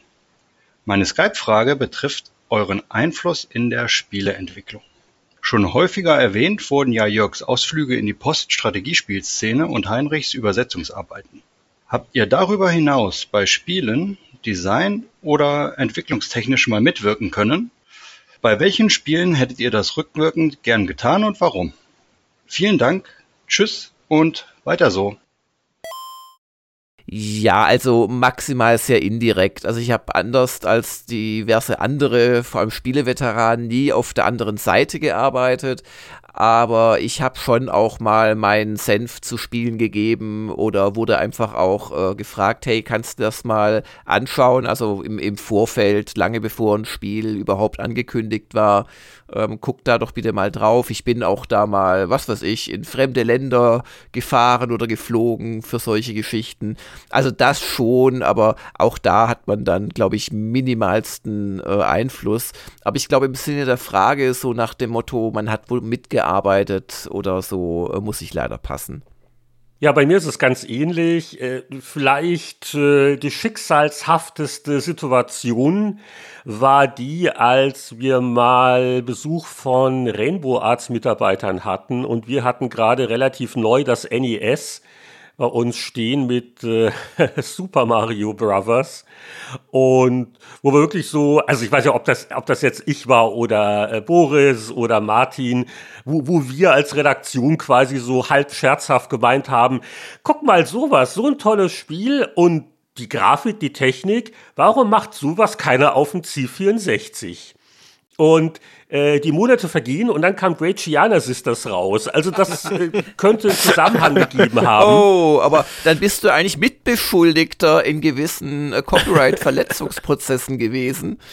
Die sind bestimmt noch nicht verjährt. Ja, da, da waren sie ein bisschen zu gründlich. Aber der Gedanke, äh, ich glaube, da, da werden sie auch von selber drauf gekommen, aber vielleicht ein bisschen später erst noch. Aber gut, äh, ansonsten nicht, nicht, nicht wirklich. Also äh, bei der Entwicklung mal, ich wäre fast mal Playtester bei, bei Blackbox damals gewesen, hier in Vancouver, bevor die von EA gekauft worden sind, weil mir deren NHL-Hitspiele so gut gefallen hatten. Allerdings der, der Stundenlohn in der äh, Qualitätssicherung ist äh, schwierig, davon die Miete zu bezahlen. Äh, mitwirken können, rückwirken gerne getan. Das ist natürlich, ja, also ich muss auch sagen, man soll seine eigenen Fähigkeiten auch nicht überschätzen. Es ist ja immer viel leichter, wenn man ein fertiges Produkt sieht und spielt ein bisschen rum und dann mäkelt man an Details. Man hat ja nicht da jahrelang Blut, Schweiß und Tränen äh, damit vergossen und das so mit aufgebaut. Aber rückwirkend, da gibt's eine Menge Sachen. Also, als Sid Meier damals mit, mit Pirates rumgesponnen hat, da, da, da wäre ich still in der Ecke gesessen, einfach um diesen Prozess mitzuerleben, wie er da so mit seiner Prototyp rumdaddel Philosophie da irgendwie drauf gekommen ist. Und sicher irgend, irgendein Sportspiel, das äh, wäre auch noch äh, ganz, ganz spannend gewesen, so das erste FIFA. Aber so einen bestimmten Titel, und ich glaube, Jörg, was du auch schon erwähnt hast, ich hatte mal einmal in meinem Leben auch so eine interne Review gemacht. Das war für Dragon Age Inquisition, äh, das mir auch gut gefallen hatte. Und ich bilde mir ein, zumindest ein Ding von meiner Anregungsliste ist dann auch umgesetzt worden. Vielleicht haben das aber auch noch andere erwähnt gehabt. Da war es irgendwas mit, äh, irgendwas muss man äh, finden und dann, dann pinkt irgendwas und das war mir zu nervig und dann habe ich das fertige Spiel nochmal gespielt und dachte mir, ach, das habe ich aber von der Testversion äh, nerviger in Erinnerung. V vielleicht war das mein größter Beitrag zur Spielegeschichte. Machst du sowas auch, Stefan? Ja, ich mache ja neben über viel Übersetzungen mache ich auch äh, immer mal wieder interne Reviews für, für Firmen, also von Spielen, die in vielleicht zwei Monaten äh, dann rauskommen und gebe Einschätzungen, wie das wohl ankommt, was die Stärken und Schwächen sind und so weiter und so fort. Das wirkt sich aber eigentlich nie auf, auf die. Also, auf wenn Spiel, du sagst zwei Monate äh, vorher, da kann ja nicht mehr viel äh, gemacht werden. Ja, ja, ja. exakt, genau das ist der mhm, Punkt. Also dann ist das Thema ja durch. Ähm, deswegen kann sich das nicht darauf auswirken sondern es wirkt sich eher dann auf die Vermarktung des Ganzen aus. Also dann, dann überlegen sich die Firmen vielleicht, ähm, wie gehe ich äh, die PR an für dieses Produkt äh, oder, oder auf, auf was lege ich besonderen Wert oder, oder wo briefe ich die Leute, worauf sie achten sollten. Also solche Geschichten. Aber das ist sicher nichts, was, was im, ins Design irgendwie eingreifen würde. Und sag mal, Übersetzungen, also da kann man jetzt auch nicht sagen, wir haben Einfluss in die Entwicklung. Äh, was, was ich ab und zu mal merke, ist, dass man halt, wenn man im Rahmen von Projekt vielleicht noch über noch einen kleinen Fehler im Originaltext stolpert, das soll ja auch vorkommen, aber das, das ändert ja nichts am Spiel an sich. Du weißt, was ich meine. Das würde ich jetzt nicht wirklich als Einfluss bezeichnen, oder? Also ein, ich finde schon, dass, dass, dass man beim Übersetzen doch einen gewissen Einfluss auch auf, auf, das, auf die Unterhaltung, äh, die die Spieler aus diesen Spielen gewinnen, äh, hat. Hm. Zum Beispiel allein durch die Übersetzung von Trophies. Also wenn, wenn, ich, wenn ich Trophies witzig übersetze, wenn ich mir was einfallen lasse, dann ist es einfach nochmal ein cooler Mehrwert, den dieses Spiel hat. Das ist klar, das hat mit dem Spieldesign nichts zu tun, aber es hat damit zu tun, wenn ich das Ding auf, auf PlayStation spiele ja, und die ja, Trophy ja. aufpoppt und die ist, die ist wirklich, das ist ein cooler Wortwitz drin, dann hilft es schon der Qualität. Ja, das ist ein Punkt, den habe ich gar nicht so gesehen, ähm, aber gerade Übersetzung auch im Allgemeinen. Ich erinnere mich, der Roland Ausnet übersetzt ja auch viel und ich erinnere mich äh, damals an Legend of Eisenwald, wo ich echt überrascht war, dass dieses Indie-Spielchen äh, so eine gute Übersetzung hatte. Und dann habe ich das auch, glaube ich, in einem Spieleveteranen-Podcast gelobt und dann meinte der Roland, ja, da hat er mitgemacht oder das war er und so. Und ähm, das darf man nicht unterschätzen. Gleichwohl würde ich sagen, ist es nicht das Mitwirken, wie es wahrscheinlich, ich kann es nur vermuten, der Matthias Wulkau äh, gemeint hat. Ich glaube, da ging es doch eher ein bisschen so um Konzepte auch. Ja, ja, nehme ich an. Nee, dafür ist, bin ich auch zu klein. Als nächstes wieder eine schriftlich eingereichte Frage. Wir sind schließlich der Retrocast hier. Und zwar auf Patreon fragte Ninlik. Hören von und lesen über Retro-Spiele macht natürlich Lust, selbst hin und wieder in ein klassisches Spielerlebnis einzutauchen. Wie bewertet ihr die aktuelle Hardwarelage und wie geht ihr selbst dabei vor? Original-Hardware oder Emulator? Welches Hardware-Set sollte sich der ambitionierte Retro-Spieler zulegen? Das äh, ist eine sehr hochwertige Frage. Ich bin dummerweise unambitionierter Retro-Spieler. du bist ambitionierter Sammler, aber unambitionierter Spieler. So, so. Die Sache ist die, natürlich, um jetzt zum Beispiel, wenn ich, wenn ich für, für dein Magazin schreibe, Jörg, dann äh, schreibe ich ja über, über alte Spiele, die ich dann natürlich ausprobiere wieder, äh, um, um auch das Gefühl wieder für dieses Spiel zu bekommen. Ich muss das jetzt sagen, damit mich Heise nicht verklagt, aber es ist natürlich nicht mein Magazin, der Retro Gamer. Ich bin ja nur ein ganz kleiner, unbedeutender externer Dienstleister. okay. Und okay. Heise ist toll, ein super Verlag. okay, aber wenn ich für deinen Dienstleister schreibe, äh, genau, also dann bevorzuge ich natürlich schon primär mal die originale Hardware, einfach um das Gefühl äh, von damals wieder ein bisschen zurückzuholen. Aber das ist natürlich auch super aufwendig, ähm, äh, gerade wenn wir in den, in den Heimcomputerbereich reingehen. Und ähm, deswegen äh, spiele ich dann weiter natürlich auf, auf Emulatoren, die halt schon generell den Eindruck wiedergeben, halt nicht mehr ganz das Gefühl, aber, aber zumindest natürlich äh, die, die ganzen objektiven Aspekte dieses Spiels wiedergeben. Deswegen habe ich nichts gegen Emulatoren, einfach weil sie auch die Möglichkeit ja schaffen, äh, Dinge an, an die Menschen, äh, an die breite Masse zu bringen, die eben nicht mehr diese Original-Hardware ja, ja, ja. haben oder haben können. Äh, und deswegen, ich habe auch nichts gegen Mini-Konsolen, das ist alles schön und gut. Ähm, klar muss das immer mit, mit einem Körnchen Salz irgendwie äh, genossen werden und äh, es muss einem klar sein, dass es äh, allein das, das, Fehlen eines, eines CRT-Monitors oder sowas, äh, das, das ändert natürlich das ganze Gefühl.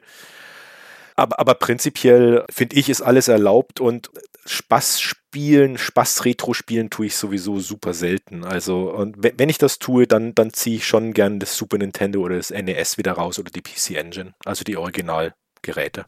Ja, ich kann es total nachempfinden. Ich, ich spiele ja auch gerade wegen Retro-Gamer, aber manchmal tatsächlich, vielleicht auch ein bisschen anders als du, einfach weil ich so Lust bekomme drauf. Ich habe manchmal so Tage, da habe ich so Retro-Fieber.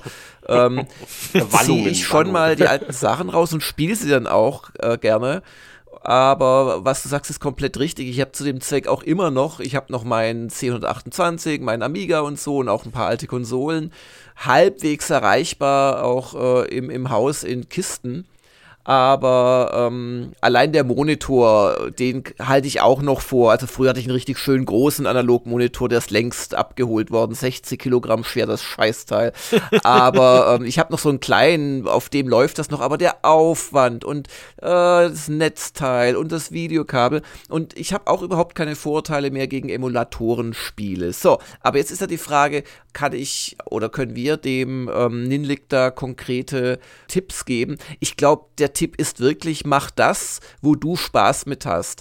Weil ähm, Mini-Konsolen sind super. Es gibt aber auch äh, solche Retro-Konsolen, die halt es dir erlauben, Original-Hardware abzuspielen, also Original-Cartridges ich finde, alles ist erlaubt, solange es Spaß macht, weil wenn du halt den Spaß verlierst auf dem Weg dorthin, das Spiel einzulegen, und das kann dir halt echt passieren, ähm, was bringt's denn dann? Insoweit habe ich da überhaupt gar keine Vorbehalte.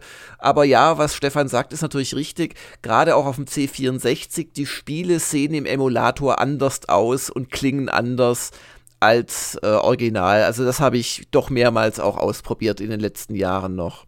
Ja, und ich glaube, ich habe meine Meinung schon oft genug gesagt. Ich finde Emulation klasse. Äh, ich bin sehr faul und bequem und muss aber sagen, also das eine Gerät, was ich jetzt sogar bestellen würde, wenn es lieferbar wäre, ist halt äh, von Analog das, äh, das neue Pocket-Ding, ne? was halt Gameboy und solche Originalmodule abspielt und wohl ein ganz tolles Display hat. Ähm, also da gerate ich schon auch in Versuchung, auch weil ich da mit den äh, Nintendo Mobilsystemen auch viele schöne Erinnerungen verbinde und noch ein, einige Titel auch noch rumliegen habe. Aber so stark Geschmackssache. Was ich jetzt aber auch nie gemacht habe, ist jetzt so ein eigenes äh, Retro-Pi-System speziell aufzusetzen fürs Wohnzimmer. Da bin ich einfach zu faul dazu. Also wenn ich emuliere, dann am, am Arbeits-PC quasi.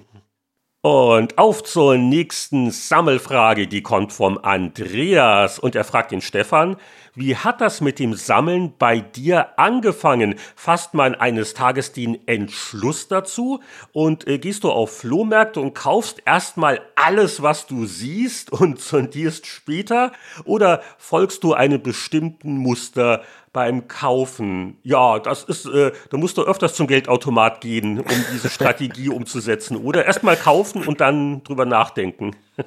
Mittlerweile habe ich immer genug Geld dabei und wenn ich gerade nicht genug in meinem Geldbeutel habe, dann nehme ich, dann vergreife ich mich an der Haushaltskasse, die immer für Einkäufe. Auf Ehefrau, ja genau, die bedanken. genau. Aber, aber ich lege, wenn ich es nicht vergesse, das Geld wieder zurück. Wenn du es nicht ähm, vergisst, ist eine wichtige Einschränkung. ich glaube, ich habe es vielleicht sogar schon mal erzählt, wie es angefangen hat. Also äh, das, das war 95 äh, und ich hatte das VCS ja damals in den 80ern, Anfang der 80er mit meinem Bruder zusammen, drei Jahre älterer Bruder. Und der hat so echt alles verschlampt aus unserer Jugendzeit und dafür, dafür habe ich ihn natürlich gehasst, wie man halt seinen älteren Bruder so hasst. Heute ist es natürlich nicht mehr so. Aber der kam dann irgendwann, äh, 1995, ja, er hat sich jetzt irgendwo hier ein altes VCS gekauft mit ein paar Kassetten. Und dann, dann hat, ist mein Herz sofort entflammt irgendwie so, weil, weil einfach dieses Gefühl und dieser Geruch von diesen Sachen, das war halt so krass, das war so ein, so ein Beamen zurück in die, in die Kindheit. Und dann dachte ich mir, oh ja, das musst du dir auch holen. Und damit hat er im Endeffekt dieses Thema angestoßen. Also dann habe ich mir eine Kleinerzeigen-Zeitung gekauft, die kurz und fündig damals, gibt es sicher nicht mehr. Ähm, und habe dann eben auch irgendwo in München äh, mir ein VCS mit, mit 30 Spielen abgeholt oder so. Und dann war der Bann gebrochen und dann ging es los und dann ging ich auf Flohmärkte, habe getauscht, äh, wie gesagt, mit, mit vielen Leuten äh, im Netz. Und äh, habe aber eben erstmal mit VCS angefangen und mit dem, was mich damals als Kind bewegt hat und, und dann ist es immer breiter geworden. Also mein Muster war zuerst mal äh, eher eng einzukaufen. Deswegen habe ich auch diverse Game Watches damals liegen gelassen, weil das nicht mein Sammelgebiet war. Natürlich im Nachhinein fürchterlich geflucht darüber. Und heute äh, ist es so, dass ich erstmal alles mitnehme, was ich nicht habe. Ich habe äh, ungefähr im Kopf, was ich habe und was ich nicht habe. Und ähm, also ich, ich, ich nehme alles mit, egal was es ist, so, solange es in mein Schema passt. Was da zum Beispiel nicht reinpasst, ist halt eben so aktuelle oder, oder Xbox 360 oder, oder aktuelle PC-Games in, im, im, so auf DVD oder irgendwie sowas. Das, das passt nicht mehr. Aber sonst äh, eigentlich alles, was mir so unterkommt. So, dann würde ich auch gerne mal hier einen Patreon-Nutzer zu Wort kommen lassen, nämlich den Matthias Peitz. Der hat die Frage gestellt, vor ein paar Jahren stieß ich auf eBay auf ein Angebot von einigen Powerplay-Sonderheften, die von eurem Mitstreiter Michael Hengst offeriert wurden. Leider habe ich die Auktion damals nicht gewonnen, hätte mir die Hefte gerne von ihm signieren lassen. Wie sieht es denn in euren Kellern auf euren Dachböden aus? Da ihr ja alle in Sachen Printpublikationen sehr umtriebig gewesen seid, könnte ich mir vorstellen, dass da einige Regalmeter zusammenkommen. Habt ihr noch alles behalten oder wurden auch Verkaufsplattformen und hoffentlich keine Altpapiercontainer konsultiert? ja, das Zeitschriftensammeln, das ist natürlich ein Thema für sich. Jörg, wie schaut's bei dir aus? Was machen denn deine Dachböden und Keller? Also ich habe tatsächlich, also ich würde gerne sagen, ich habe alle Hefte, die ich selbst, wo ich selbst mitgearbeitet habe, gesammelt. Das habe ich auch theoretisch, aber mir fehlen tatsächlich jetzt irgendwie so zwei, drei äh, GameStar-Ausgaben. PC Player habe ich noch alle, ähm, Retro Gamer habe ich noch alle und die allermeisten GameStars, aber halt leider fehlen da zwei, drei. Und, und das ist gar nicht so viel. Also ich habe da so drei nebeneinander stehen, die Kehrregale und da füllen die, also Retro Gamer ist da nicht, die stehen hier im Büro, da füllen die so zwei davon die unterste, weil das sollte man aufgrund des Gewichts von diesem Papier, wenn es so komprimiert ist, nicht zu weit oben einordnen, füllen da quasi die unterste äh, Regalfläche äh, aus von zwei dieser Regalen. Wie hältst du das jetzt mit Heften, wo du eine bestimmte Zeit lang dabei warst? Also bei mir ist es so, äh, PC Player zum Beispiel, ähm, obwohl, ach, PC Player habe ich sogar dann noch auch die nächsten Jahre noch komplett, äh, kein gutes Beispiel, aber äh, zum Beispiel GameStar. Hm, ich nehme mal an von der Erstausgabe und hast du dann wirklich äh, alle Jahrzehnte weiter oder hast du dann aufgehört zu sammeln, als du aufgehört hast, für das Heft zu arbeiten? Nee, also als ich, das, das hat zwei Komponenten, als ich dann weg war, ähm, war mir es dann irgendwann noch nicht mehr so wichtig. Ähm, und irgendwann hat mich dann IHG auch aus dem Freiverteiler rausgeworfen. Das war bestimmt keine böse Absicht. Da hat halt irgendein Mensch, der mit dem Namen Jörg Langer einfach gar nichts mehr anfangen konnte, nach ein paar Jahren gesagt, hä, was macht der denn weg? Was ist das für ein Schmarotzer? Ja, ja. Und äh, also ich krieg die Hälfte schon lange nicht mehr und ähm, also ich sammle die auch nicht mehr. Ich habe natürlich am Anfang noch viel reingeschaut, aber nee, nee, also ich, ich habe mich da vor allem auf meine eigenen äh, Hefte quasi konzentriert. Genau, das mit dem, mit dem Freiverteiler, da sagst du ja was. Ähm, da ist leider auch heute noch bei Webedia zum Beispiel, also wenn ich bei GamePro mal hier und da einen Artikel mache, bekomme ich trotzdem das nicht in, in Printform, was ein bisschen schade ist, weil ich eigentlich auch versuche, alle meine Sachen, die ich publiziere, zumindest äh, einfach irgendwo aufzubewahren hier auf Papier. Aber siehst du, Retro-Gamer bekommst du jedes Mal, hoffe ich. Die, ja. da, da, ist großartig, nee, das ist wundervoll. Das ist aber, aber jetzt verrate ich dir was, äh, das klappt aber auch nur, weil wir das hier aus der, aus der Gamers Global Redaktion losschicken, weil also irgendwie Verlage und ihre Freiverteiler ja. sind echt ein Thema für sich.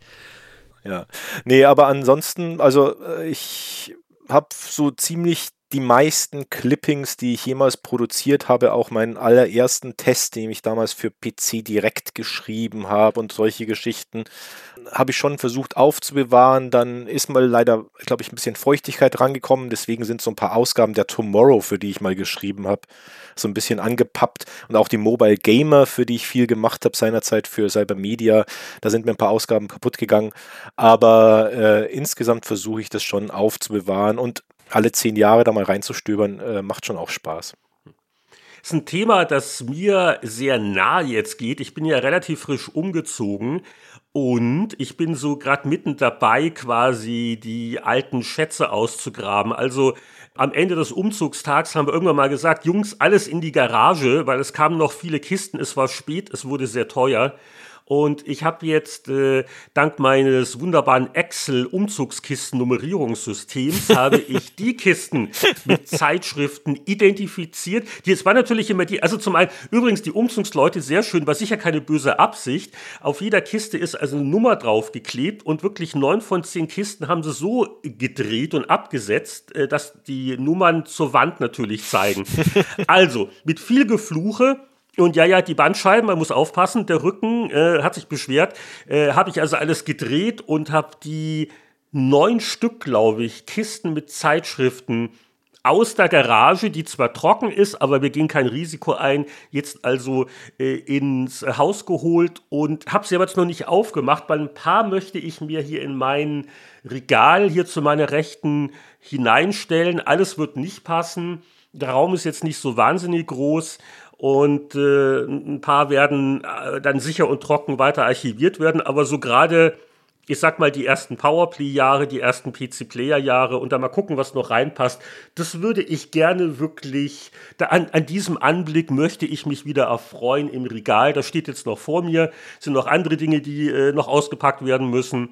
Aber ja, also das ist so die eine Sache, wo ich wirklich äh, auch gerne die Sammlung behalte und vor allen Dingen halt diese, diese Gründungsjahre, ne, wo man äh, Jörg, du Stefan, ihr, habt, ihr kennt das ja, wo man das Gefühl hat, man hat das Heft gemacht, weil man hat natürlich nicht alles geschrieben, aber man hat ja auch viel gegengelesen und redigiert und hat sich mit Gedanken über den Titel gemacht. Also die liegen einem doch sehr am Herzen, oder? Ja, ja, auf jeden Fall. Ja, definitiv. also auch meine ganzen Maniacs, wo ich wirklich federführend mitgearbeitet habe. Klar, ich meine, ich habe auch die ganzen anderen Maniacs ähm, also die, die habe ich, glaube ich, wirklich komplett äh, insgesamt das Heft. Aber natürlich, meine sind schon besonders noch extra äh, aufbewahrt. Du hast Mania komplett? Wow. Ja, da, äh, aber auch sehr nett. Äh, ich sammle ja auch ein bisschen äh, natürlich schon die guten alten Zeitschriften, also auch die Powerplay, PC Player, ASM in Anführungszeichen gut, also das, aber es, ist halt äh, trotzdem ist halt unsere Vergangenheit, ne? Äh, Electronic Games, solche Sachen. Und deswegen die ersten paar Maniacs habe ich auch durch ein paar Maniac-Foren-User, glaube ich, dann auch äh, komplettieren dürfen. Das war echt toll. Da haben mir ein paar Leute was geschenkt. Nee, und dadurch, genau, habe ich die gesamte Maniac. Moment, Moment, jetzt vibriert hier wieder der Skype-Anrufbeantworter und wer ist denn dran? Ah, ein gewisser Alexander Müller. Hallo Heinrich, hallo Jörg, hier ist mal wieder der Alex und hier ist meine Frage. Früher gab es ja eine Riege sehr bekannter Entwickler im Spieleumfeld, die auch die Spielegeschichte maßgeblich geprägt haben. Heutzutage ist das alles sehr teamgetrieben und Einzelnamen bleiben zumindest in meiner Wahrnehmung eher im Hintergrund, wenn man mal von einem Hideo Kojima absieht, der aber eigentlich ja auch eher zum alten Eisen gehört. Gibt es aus eurer Sicht heutzutage noch solche prägende Wegweiser, Designer im Hintergrund, wie es eben damals gab, auch wenn wir sie nicht kennen? Oder kennt ihr eher sogar welche und würdet hier bestimmte Namen nennen? Oder funktioniert Spieleentwicklung heutzutage grundsätzlich ganz anders, sodass hier gar kein Platz für Stars und Aushängeschilder in der Branche mehr ist? Danke für die Beantwortung und bleibt gesund.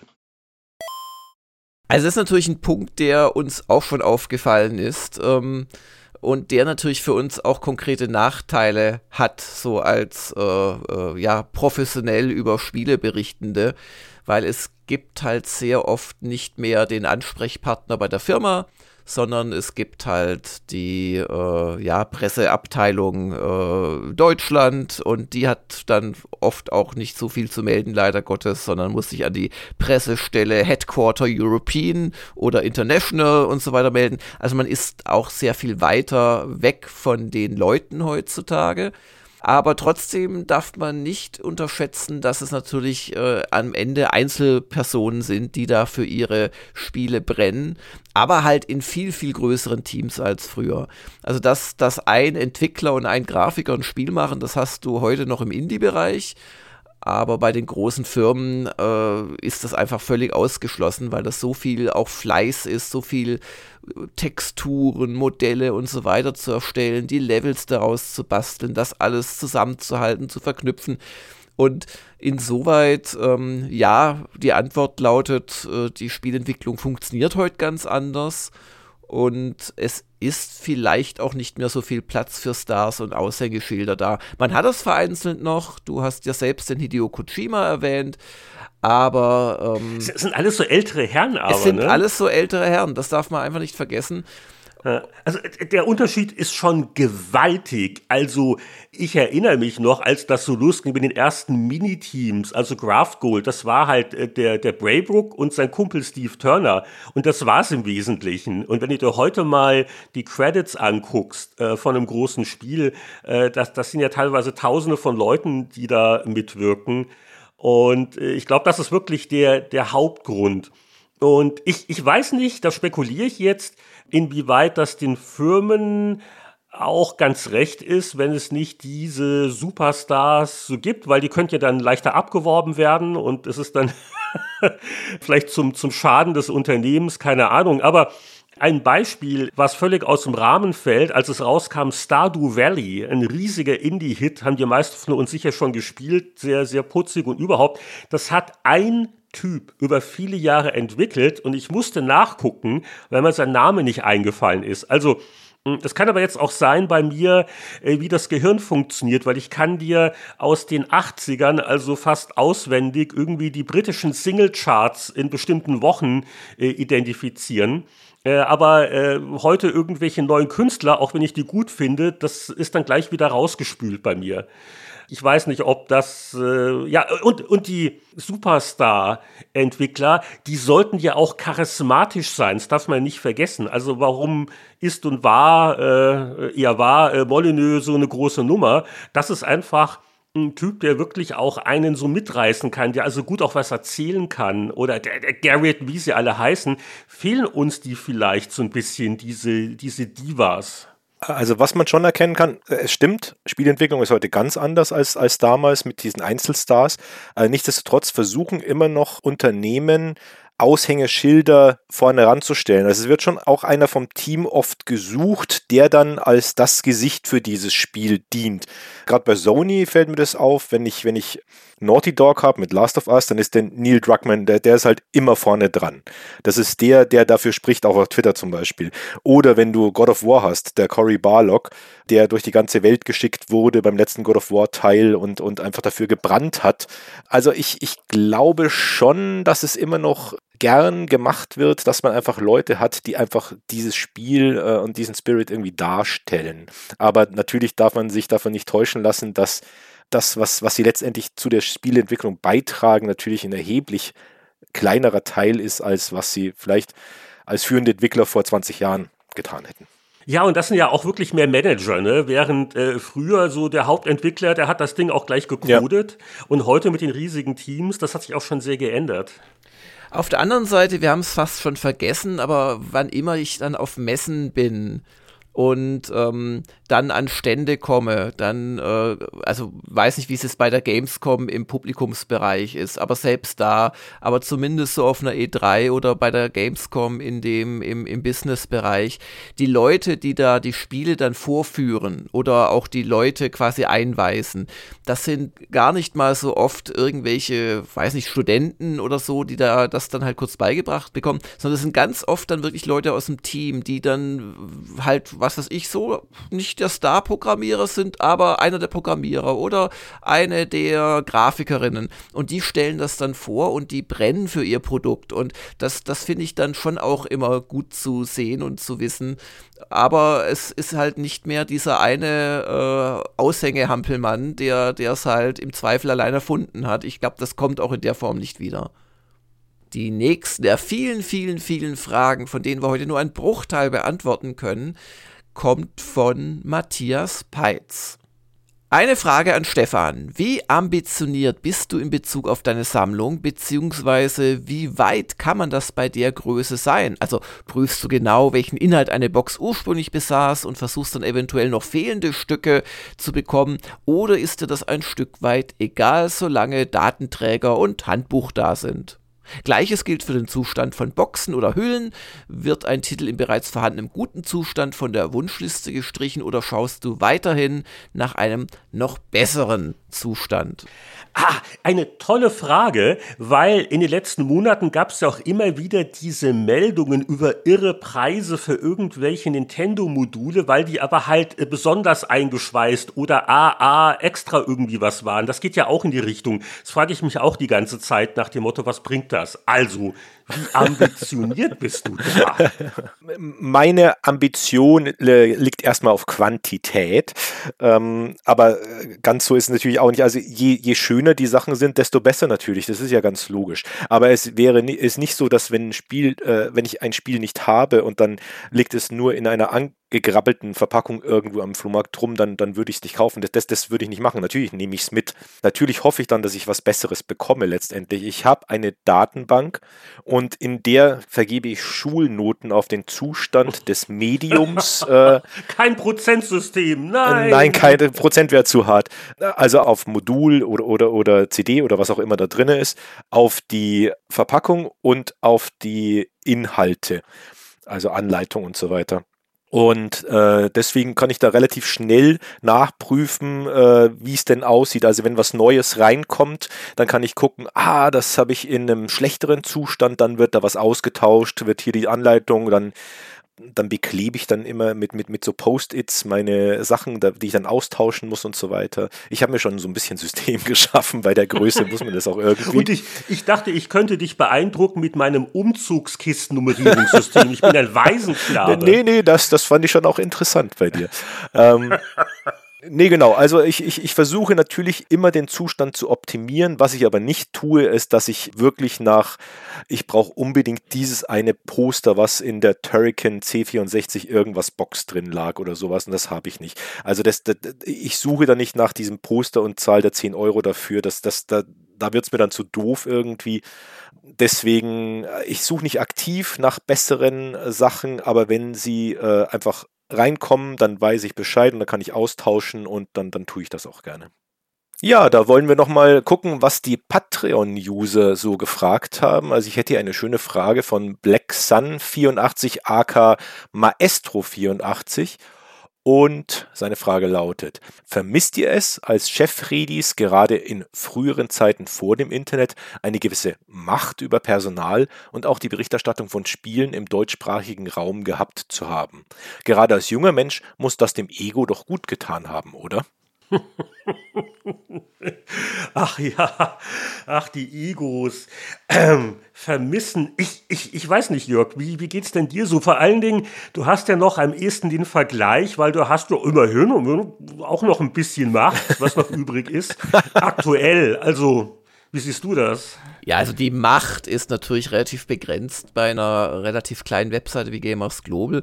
Aber man darf nicht unterschätzen, äh, dass wir über unsere kleine, feine Zielgruppe, wie auch beim Spieleveteranen-Podcast, durchaus Leute dazu bringen, sich mit Themen gedanklich zu beschäftigen. Und, und wir können schon auch, denke ich, da noch was bewegen. Aber das ist natürlich überhaupt kein Vergleich zu damals, wo äh, wirklich eine, eine Cover-Story von der GameStar wirklich die Verkäufe angekurbelt hat und wo auch entsprechend die Firmen ganz aufgeregt waren, wenn Sachen nicht so gut vorgestellt worden sind.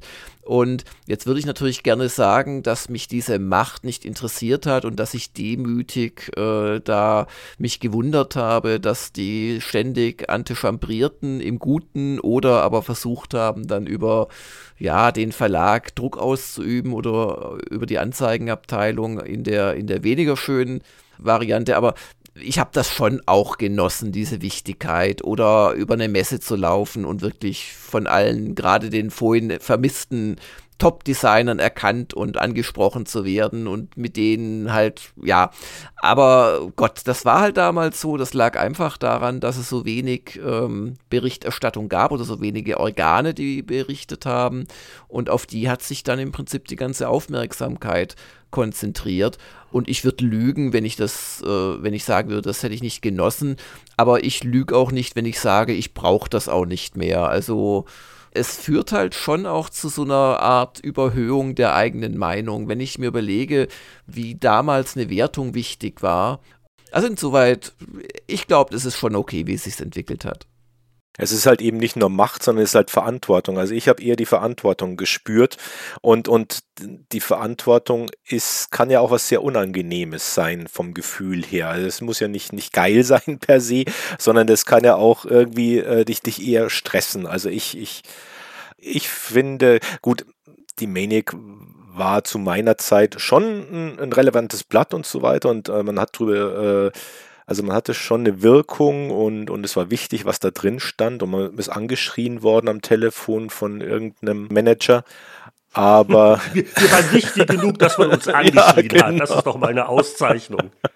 Aber ja, ich, ich glaube, also, also ich fand das nie so cool. Das war eher die Verantwortung. Und ich fand, fand die Verantwortung äh, oft auch eher Bürde als, als, als wirklich ein, ein tolles Gefühl. Ähm, da bin ich eigentlich auch ganz froh, dass ich dann eben, als ich dann Freiberufler wurde, aus diesem Wertungs- und Testbereich irgendwie rauskam und das nicht mehr so oft machen musste, weil ja, ich spüre die Verantwortung jetzt immer noch, wenn ich die internen Reviews mache, weil ich dann natürlich auch ja so rangehen muss irgendwie. Allerdings, ähm, ja, ist es dann eben nicht öffentlich, sondern wirklich nur für die Augen bestimmt, die es auch gemacht haben. Ja, und ich kann mich meinen Vorrednern eigentlich nur anschließen. Äh, mir geht's also sehr ähnlich. Äh, klar hat man das damals sehr toll gefunden. Man hat ja auch eine gewisse Anführungszeichen Arroganz äh, ja auch eigentlich haben müssen, um so seine Vorstellungen umzusetzen und hat sich natürlich sehr gefreut, wenn das äh, von vielen Leuten wahrgenommen worden ist. Äh, aber ja, die, die Altersweisheit, ich weiß nicht. Also heute brauche ich es nicht mehr und äh, die Marktmacht haben wir, glaube ich, alle erkannt und durchaus gemocht, aber äh, heute brauche ich es auch nicht mehr. Heute brauche ich Ruhe und Frieden und äh, ein Hundegassi und ein Spieleveteran-Podcast. Da ist ja schon die, die Macht, die ich über Jörg habe, hält sich zwar in Grenzen, aber ich arbeite dran. Dann brauche ich nicht mehr äh, zu kommentieren, dass der Frieden, der dir so wichtig ist, sich nicht immer in der Vorbesprechung zu der Spieleveteran-Podcast der Woche wiederfindet. Aber gehen wir zur nächsten Frage. Ja, wir nähern uns langsam dem Ende des heutigen Hörerfrage-Specials, aber keine Sorge, wenn ihr noch was geschickt habt, ihr nährt uns noch in den nächsten Wochen und Monaten, denn die Frage zum Tage ist ja eine regelmäßige Rubrik im News- und Smalltalk-Teil und da arbeiten wir noch einiges auf. Und äh, jetzt haben wir, äh, um ihn hier zu zitieren, die Stefan Freundorfer Special Edition Obi-Wan die Big Box of Questions eingereicht vom Andreas Wander, ein sehr geschätzter Fragensteller. Und wir haben uns gesagt, Mensch, also wenn wir den Freundorfer schon haben und der Andreas extra für den ein Packen Fragen schnürt, dann feuern wir die jetzt äh, im Staccato ab. Und es gibt auch noch weitere äh, Fragen vom Andreas und die werden wir in den nächsten Sendungen so Stück für Stück abarbeiten. Also, ich würde sagen, Jörg und ich werden jetzt abwechselnd einfach den Andreas zitieren und äh, Stefan mit dessen Fragen eindecken. Und äh, ja, alle bereit? Legen wir los. Wann war der Moment, als das Sammeln das eigentliche Spielen bei dir überschattete, lieber Stefan? Das war ungefähr an dem Tag, nachdem ich dieses eine Atari VCS von der Kurz und Fündig gekauft habe, weil da habe ich nämlich dann die ganzen Spiele mal angespielt und gemerkt, Mensch, das ist schon äh, nicht so gut gealtert, die ganze Geschichte, und dann habe ich zu sammeln angefangen. Frage Nummer zwei. 8-Bit-Klassiker auf Tape oder Diskette. Hat sich der damalige Preisunterschied auf den Sammlerwert übertragen? Aber sowas von. Du kriegst die Tapes echt günstig aus, aus England zum Beispiel. Das war ja ein Tape-Land. Äh, Disketten dann eher bei uns und in den USA. Und äh, auf Diskette sind die Sachen immer teurer. Amerikanische Fassungen und ihre europäischen Gegenstücke, sind diese noch gewöhnlich für die einen und exklusiv für die anderen in Zeiten des Internets? Ich persönlich äh, sammle ja lieber die europäischen Sachen, weil ich sage, ich, ich sammle das, mit dem ich zu tun hatte bei mir hier. Äh, das, das lässt sich so nicht, nicht wirklich äh, beantworten. Es gibt Leute, die, die stehen auf amerikanische Fassungen, es gibt Leute, die stehen auf, auf europäische Sachen. Das ist äh, ganz nach Gusto. Kredit aufnehmen für Lucasfilms Labyrinth oder doch die 5 Euro dem uneingeweihten Verwandten eines C64-Spielers kommentarlos reichen. Also gab es schon moralische Konflikte, wo das Sammlerherz dann doch großzügig aufrundete. Äh, es gibt eigentlich kaum moralische Konflikte, weil also die, diese, diese Glücksfälle in Anführungszeichen, dass jemand nicht weiß, was, was Sache ist, die sind sehr selten und ich versuche äh, schon immer fair zu bleiben. Also wenn, wenn zum Beispiel jemand sagt, ich verkaufe dir meine Sammlung oder so, dann, dann sage ich immer, äh, ich gebe dir ordentlich Geld dafür, aber ich gebe dir keine Ebay-Preise dafür, weil es gar nicht sein kann, dass ich halt die gesamte Sammlung und du hast keinen Stress damit und so. Ähm, und dann, dann sagt der okay oder sagt nicht okay. Deswegen, ähm, ich komme nicht in diese moralischen Konflikte, aber ich würde sie eher so auflösen, dass ich schon äh, dem Menschen sagen würde, pass mal auf, auf Ebay kriegst du das Doppelte dafür. Fünfte Frage. Haben Spielewertungen einen Einfluss auf den Sammlerwert? Knight Rider auf Diskette ist gar nicht so günstig, wie Heinrichs 18% vermuten lassen. äh, kann, man, kann man nicht so sagen. Äh, Spielewertungen haben, haben vielleicht Einfluss auf den Sammlerwert, weil tolle Spiele teilweise auch sehr, sehr beliebt sind, weil sie eben auch deswegen gesammelt werden, weil man was, was Tolles damit verbindet und weil man sie gespielt hat. Also wenn ich die Lukas Arts Sachen zum Beispiel sind teuer, ganz einfach, nicht weil, weil sie es so wenig davon gäbe, sondern weil die Leute sie so toll fanden damals, weil sie hohe Wertungen hatten. Das, aber das, deswegen waren sie ja nicht toll, sondern sie waren toll und haben dann hohe Wertungen bekommen. Deswegen, also, also das, das lässt sich da, da nicht so wirklich äh, die Logik ziehen. Ja, wobei, also bei Retro Gamer fällt mir oft auf, wenn ich da einhaken darf, dass äh, oft Spiele sehr teuer sind, die ziemlich äh, schlecht waren aufgrund des Seltenheitswerts einfach. Das betrifft dann aber wirklich äh, eher überschaubare Sammelgebiete oder, so Full-Set-Geschichten oder sowas, wo ich dann halt ein Spiel hatte, was, was, was kaum gekauft wurde, was weiß ich, Taxi für, für Dreamcast oder irgendwie sowas, dieses, dieses Teil da aus Frankreich, was auch kein besonders gutes Spiel war. Und da, dadurch ist es relativ selten und relativ teuer. Du meinst jetzt nicht äh, Crazy Taxi, das war Nein, nein, es, es, es, es, es gibt so ein französisches Taxispiel. Oh, okay. Wieder was dazu gelernt. Ja, ja also man, man kann es nicht generell sagen, aber ähm, die Güte von Spielen hat natürlich in gewisser Weise Einfluss auf den Sammlerwert und die ganzen Hasselhoff-Fans nicht zu unterschätzen. Und die letzte Frage aus der Obi-Wan, die Big Box of Questions. Erleben die Big Boxes eine Renaissance mit Zukunft bei der Steam gestellten Jugend oder kommen Library-Screenshots in Mode, während die Packshots einen Out-of-Memory-Error erleiden? Also die Frage ist so meta, ich weiß gar nicht, ob ich die richtig verstehe.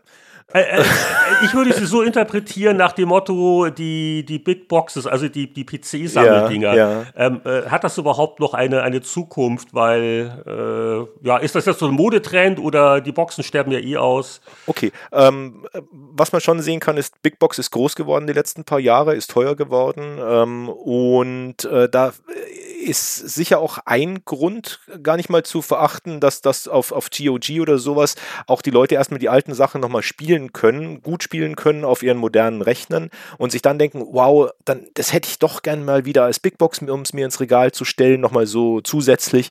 Also ja, erleben eine Renaissance. Super, also vielen Dank nochmal an Andreas für diese Stefan-Spezialfragen. Ja, also ich bin enttäuscht, dass es nur sechs Fragen waren. Also Andreas, streng dich das nächste Mal besser an, bitte, ja.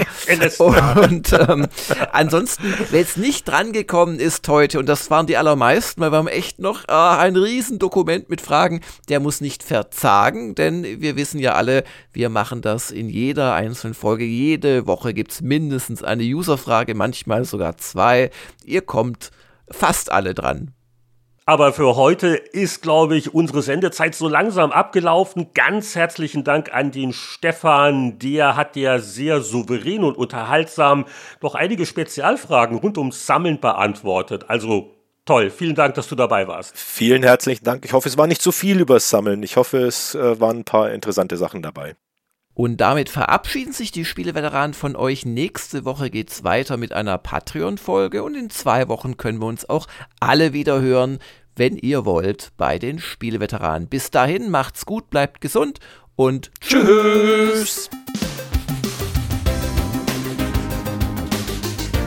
Das war der 254. Spieleveteranen-Podcast mit tollen Gästen wie dem Atari-Schachtelstapler Stefan Freundorfer, bei dem wir uns herzlich bedanken. Aber es gab ja auch einige Gäste aus der Community, also danke an alle, die geschrieben und gesprochen haben. Weitere Antworten im Laufe der nächsten Episoden im Rahmen der Frage zum Tage. Keine Frage ist es, dass die Spieleveteranen auf die Unterstützung ihrer Hörer angewiesen sind und deswegen bedanken wir uns immer am Ende der Sendung stellvertretend bei unseren Mäzenbäckern.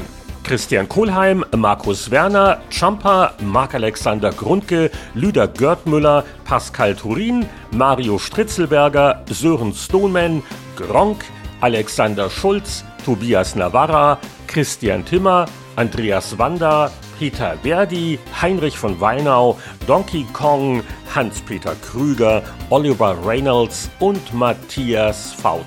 Bis zum nächsten Mal alles Gute. Wir hören uns wieder beim Spieleveteranen-Podcast.